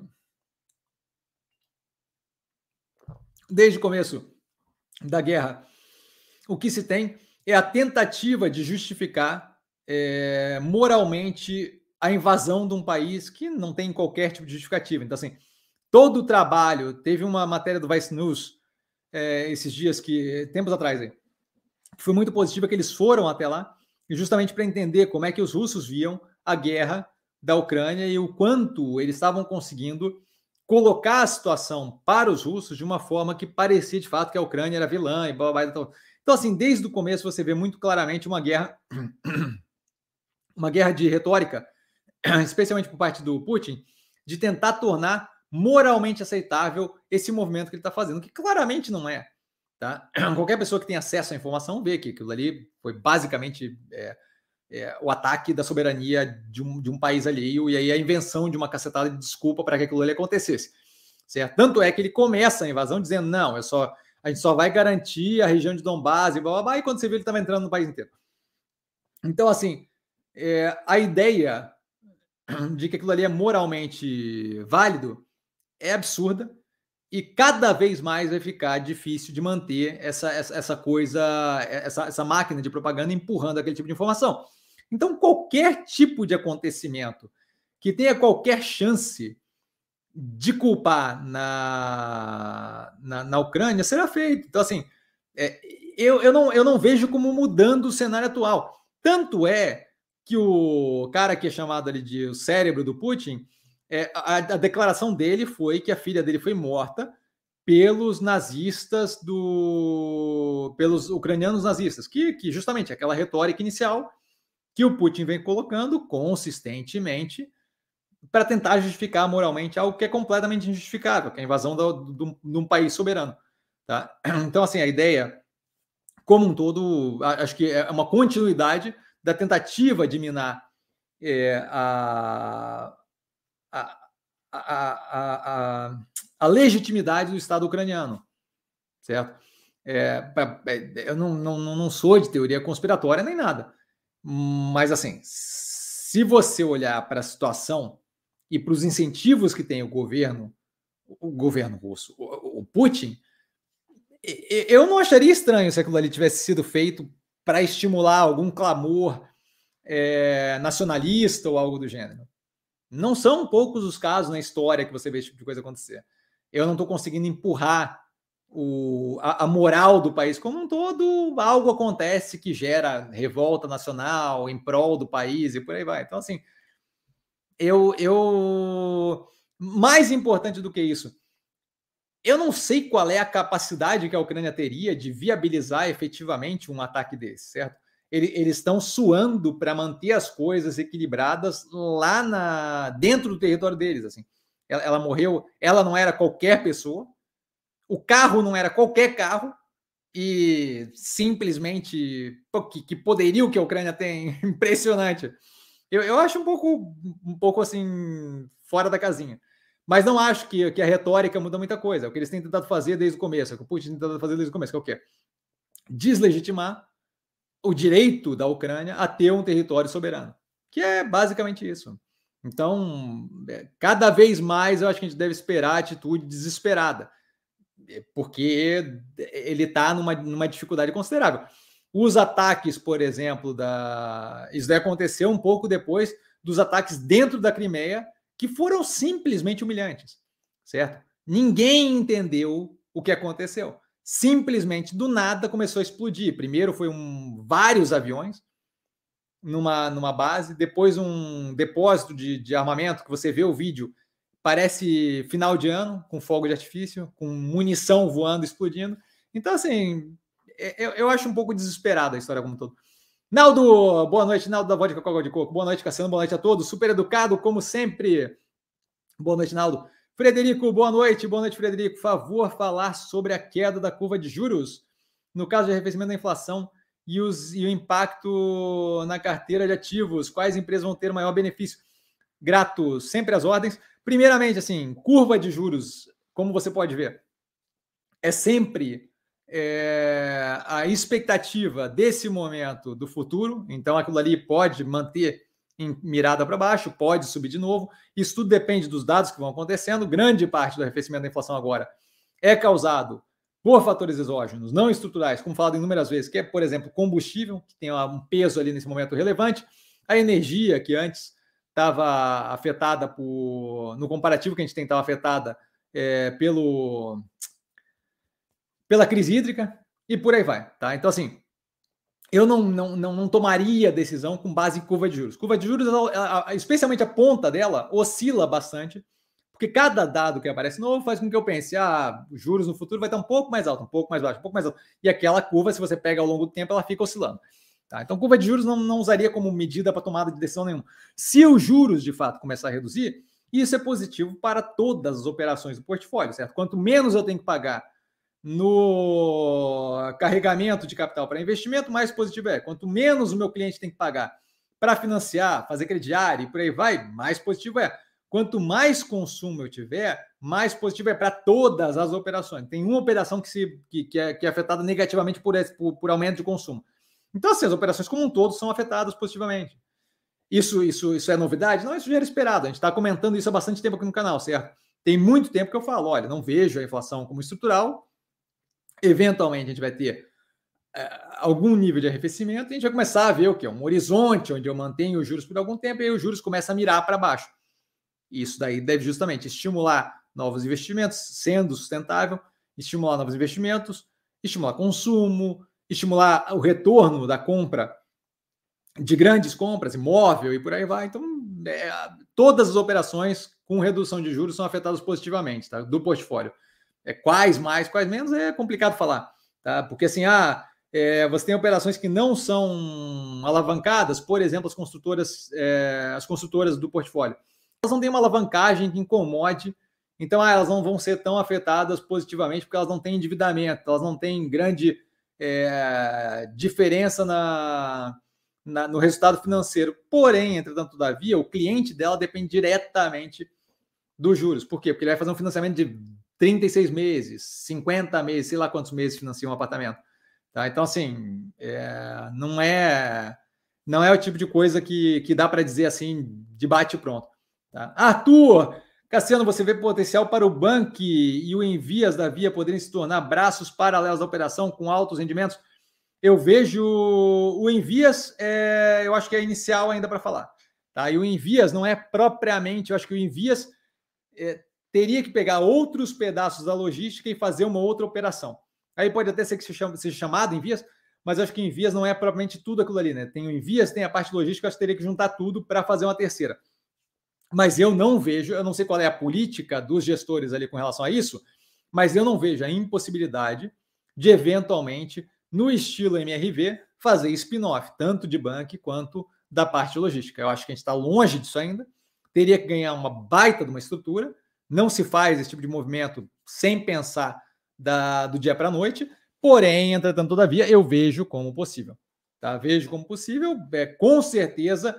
É, a questão do alto rendimento ali, eu não pensaria tanto no rendimento da parte logística do Envias e do banco, eu pensaria em como aquilo ali gera rendimento operando em conjunto, certo? Quando eu penso a Mobile Log, por exemplo, a operação de logística da Mobile, tanto faz se ela dá lucro. O que faz diferença é que ela, com a operação, favorece a melhoria contínua da operação.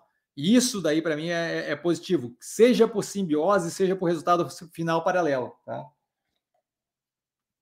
Mas eu vejo a possibilidade das operações sejam, serem separadas através de um spin-off, continuarem operando juntas, muito provavelmente com a via controlando, mas talvez para financiar a expansão, ter um spin-off de 40x% do, do capital de Envias ou de Bank para o mercado é, um spin-off não, né? Um, um, aumento de capital, talvez distribuição para quem é da Via, mas possivelmente uma, uma, um pedaço da oferta primária para levantar capital e justamente jogar mercado aquela, aqueles braços ali, não controle a mercado, mas jogar mercado as operações. Não veria, não veria como, como impossível. E aí volta a reforçar, não focaria com alto rendimento dos motores de crescimento, mas como motores de crescimento auxiliando a operação principal. Tá? Eventualmente, com rendimento, sim, se eu jogo para fora, eu tenho que fazer com que elas se banquem sozinhas e com que elas sejam interessantes como investimento. Aí sim, mas é através de prestação de serviço e por aí vai. Não, não vejo problema, não vejo por que não. Tá? Marilúcia e a Engie. A Engie está analisada no canal. O, o preço um pouco mais casado com a realidade. A operação vem muito bem. E aquela mudança específica, esse é o ponto que eu acho que é o foco principal aqui nesse momento. A mudança específica no CAPEX que ampliou ali o previsto para 23 e 24, 2023 e 2024, que me chama a atenção, especialmente com as conversas que eles estão tendo para planta de hidrogênio. Hidrogênio, para mim, é um pedaço consideravelmente importante, mais do que importante, necessário na nova matriz energética.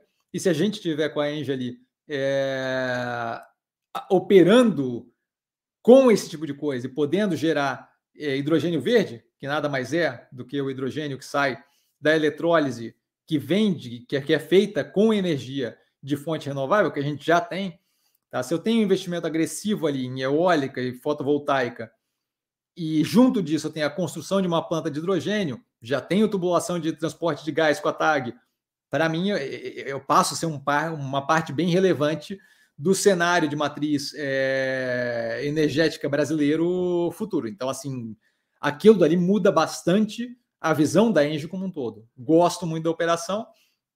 Essa é a questão que eu quero que se resolva, para justamente entender o quanto aquela tese é estendida ou não. Tá, Marilúcia? Desculpa, gente. Vitor, boa noite. Valide, teve análise recente? Não teve análise recente, mas teve análise mais antiga, que eu não sei onde está.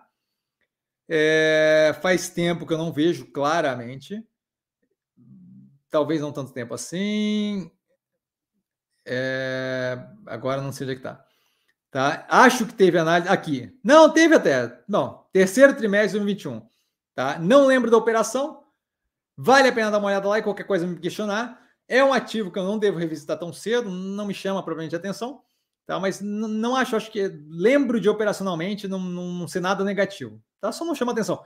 Vale a pena dar uma olhada na análise vou ficar te devendo, Vitor, mais informações, porque de fato eu lembro zero da operação, tá? Mas tem uma análise terceiro trimestre de 2021, só dá uma olhada no canal. Frederico, favor falar sobre multilaser e perspectiva de aumentar de, de aumento da receita com abertura de novas unidades de produção e produtos desenvolvidos. Gosto muito do CEO, o que pensa da administração e o futuro. Então, isso tudo explicado na análise da Multilaser que saiu sexta-feira passada, quinta-feira passada, tá bem a fundo. Gosto da operação também. A gente tem é, o andamento ali bem tranquilo. Tem três grandes operações entrando aí com a gente de parceria, né? A VATS, a Rick Vision, lembrei de novo o nome, e a DJI, a, a maior de drone do planeta, acho que isso daí expande bastante, ainda em desenvolvimento ali, tá? especialmente a parte da VATS ali com moto elétrica.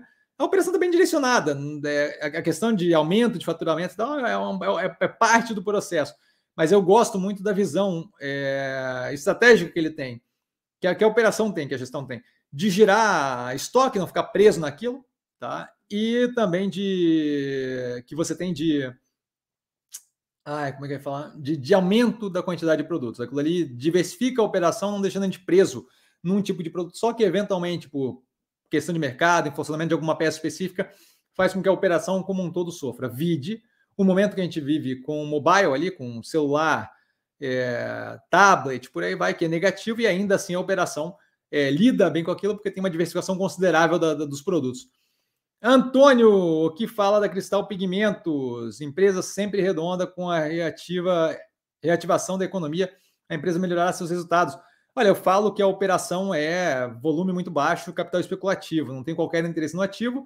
Comentei tempos atrás, deve estar nos seleções aí, tá? É, mas basicamente assim, o volume negociado no ativo é tão baixo que aquilo ali passa a ser uma questão muito mais a, a, a os movimentos de preço têm muito menos a ver com a operação em si, muito mais a ver com o fluxo de capital maior ou menor que está rodando a operação. Esse tipo de ativo, é, a minha análise vale zero. Por quê? Porque é o fluxo monetário que manda. Esse tipo de coisa não, não é o tipo de coisa que me atrai, porque eu tenho pouco controle é, sobre, sobre a, a, a previsibilidade de, de para onde vamos com relação a preço. Então, não tem qualquer interesse no ativo. Nunca avaliei, vai ter que subir violentamente o volume ali negociado para eu começar a olhar para ativo. Tá? Basicamente por isso. Nada contra a empresa, só volume muito baixo, capital especulativo completo, eu não entro nesse tipo de ativo. Marco, boa noite, boa noite. O que está acontecendo com a Taurus?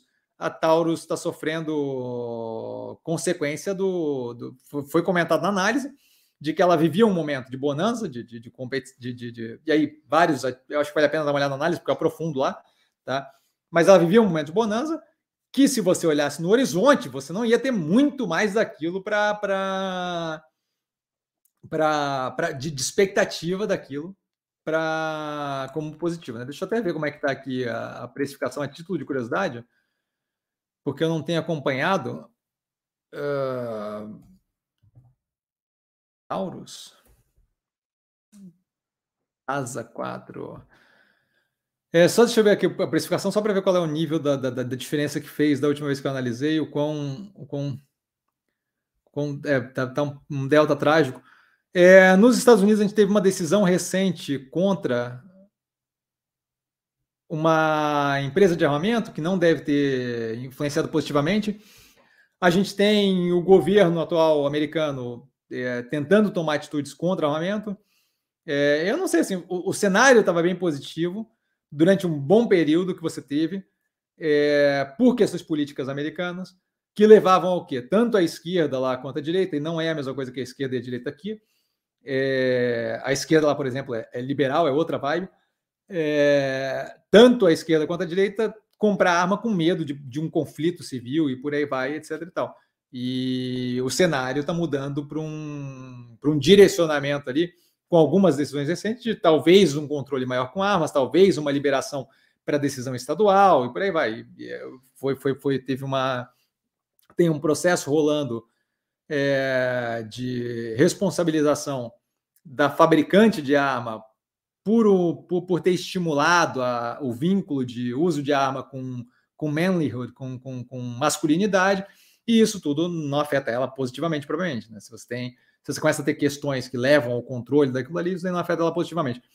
Tá? Mas assim, isso eu daria uma olhada na análise, tá? Porque na análise está bem comentado todos esses fatores que a gente via ali que influenciaram ela positivamente por muito tempo, que agora não tinha muito como ir mais para cima além daquilo, tá? Outro ponto é assim, se você olhar no Brasil, é, e se você de fato tiver uma vitória do, do de, de, qualquer pessoa, na verdade, qualquer um candidato que não seja o Bolsonaro, você vai ter é, um, um, aperto na regulamentação daquilo ali. Se não for o Bolsonaro o próximo presidente, qualquer um deles que entrar vai segurar, certo? Então aquilo ali vai reduzir esse espaço que ela tinha para negociação, para business aqui no Brasil. Tá? Frederico Mobli, como vê a evolução do ativo e ponto de virada? Quando passará a dar lucros? Qual o prazo que imagina no ritmo atual? Obrigado. Não, não, não trabalho com prazo porque é irreal, tá? A ideia de que a gente consegue prever quando é que aquilo ali vai começar a dar lucro é irreal. A evolução da operação está indo naquela direção. Na análise que está no canal desse trimestre, eu comento, inclusive, que a própria direção vê esse momento já como vale, possibilitando justamente um início de subida. A gente deve ter resultados melhores já no quarto trimestre de 2022. Me preocupa isso? Não me preocupa. Preciso do time? Não preciso. A ideia de dizer quando vai ser, acho que é real, mas eu gosto da evolução que está sendo feita. A gente vê o mesmo andamento sempre. Redução no custo logístico, entrega no menor prazo já registrada da operação. Eles estão bem focados ali em melhoria é, nas avaliações do Reclame Aqui, então é cada vez mais ter, ter, ter, um vínculo mais positivo com o cliente e por aí vai. Então, assim, é, a análise está tá consideravelmente longa no canal, tá? Acho que vale a pena dar uma olhada. Não estou com pressa e não tenho a ideia de tentar adivinhar quando é que vai ser, mas o direcionamento está casado com o que foi colocado no IPO, com o que a gente esperava da operação e com tudo que tinha é, para andar, tá? Então, estou bem tranquilo com a operação. E aí, ele, grato pela, pelos ensinamentos, eu que agradeço pela sua presença aqui, pelas perguntas, cara. Paulão, obrigado por sua clareza na exposição de suas opiniões sobre as mais diversas, sobre os mais diversos temas que propomos a você. Vida longa e próspera, vida longa e próspera, Paulão. A você e aos que participam do canal. Sempre super educado, sempre um, gentleman, né, cara? Boa noite, bons negócios. Boa noite, Paulão. KBT Tour, obrigado pela sua disponibilidade incansável. Eu que agradeço, KBT, a pessoa que me fez chorar. Peço, peço que não pare com o canal. Isso daqui nunca vai parar, parceiro. Ou parceira, não sei. É, você é a minha principal referência. Se você parar com essa ajuda, eu estarei lascado. É ele. Eu, eu é... acho que um beijo, um beijo e até mais. Até mais, beijo. Não sei se será beijo, de qualquer forma. Leonardo, muito obrigado pelos ensinamentos. Grande abraço, grande abraço, muito obrigado. Eu que agradeço. É, Marilúcia, valeu, professor. Eu que agradeço, Marilúcia. E por hoje, vamos ficando por aqui. Acabou! Agradeço demais pelas perguntas, foi ótimo, é, me diverti. Vai ter um monte de seleções aqui, porque teve várias ali que me deu espaço para expandir. E precisando de mim, sempre no arroba investir com sim. Só ir lá falar comigo, não trago a pessoa amada, mas estou sempre lá tirando dúvida. Vale lembrar que quem aprende a pensar bolsa opera como um mero detalhe. Ricardão, espetacular live, agradecido demais, professor, pelo conhecimento de muita qualidade. Hashtag tamo junto, parça, tamo junto. Um beijo enorme para todo mundo.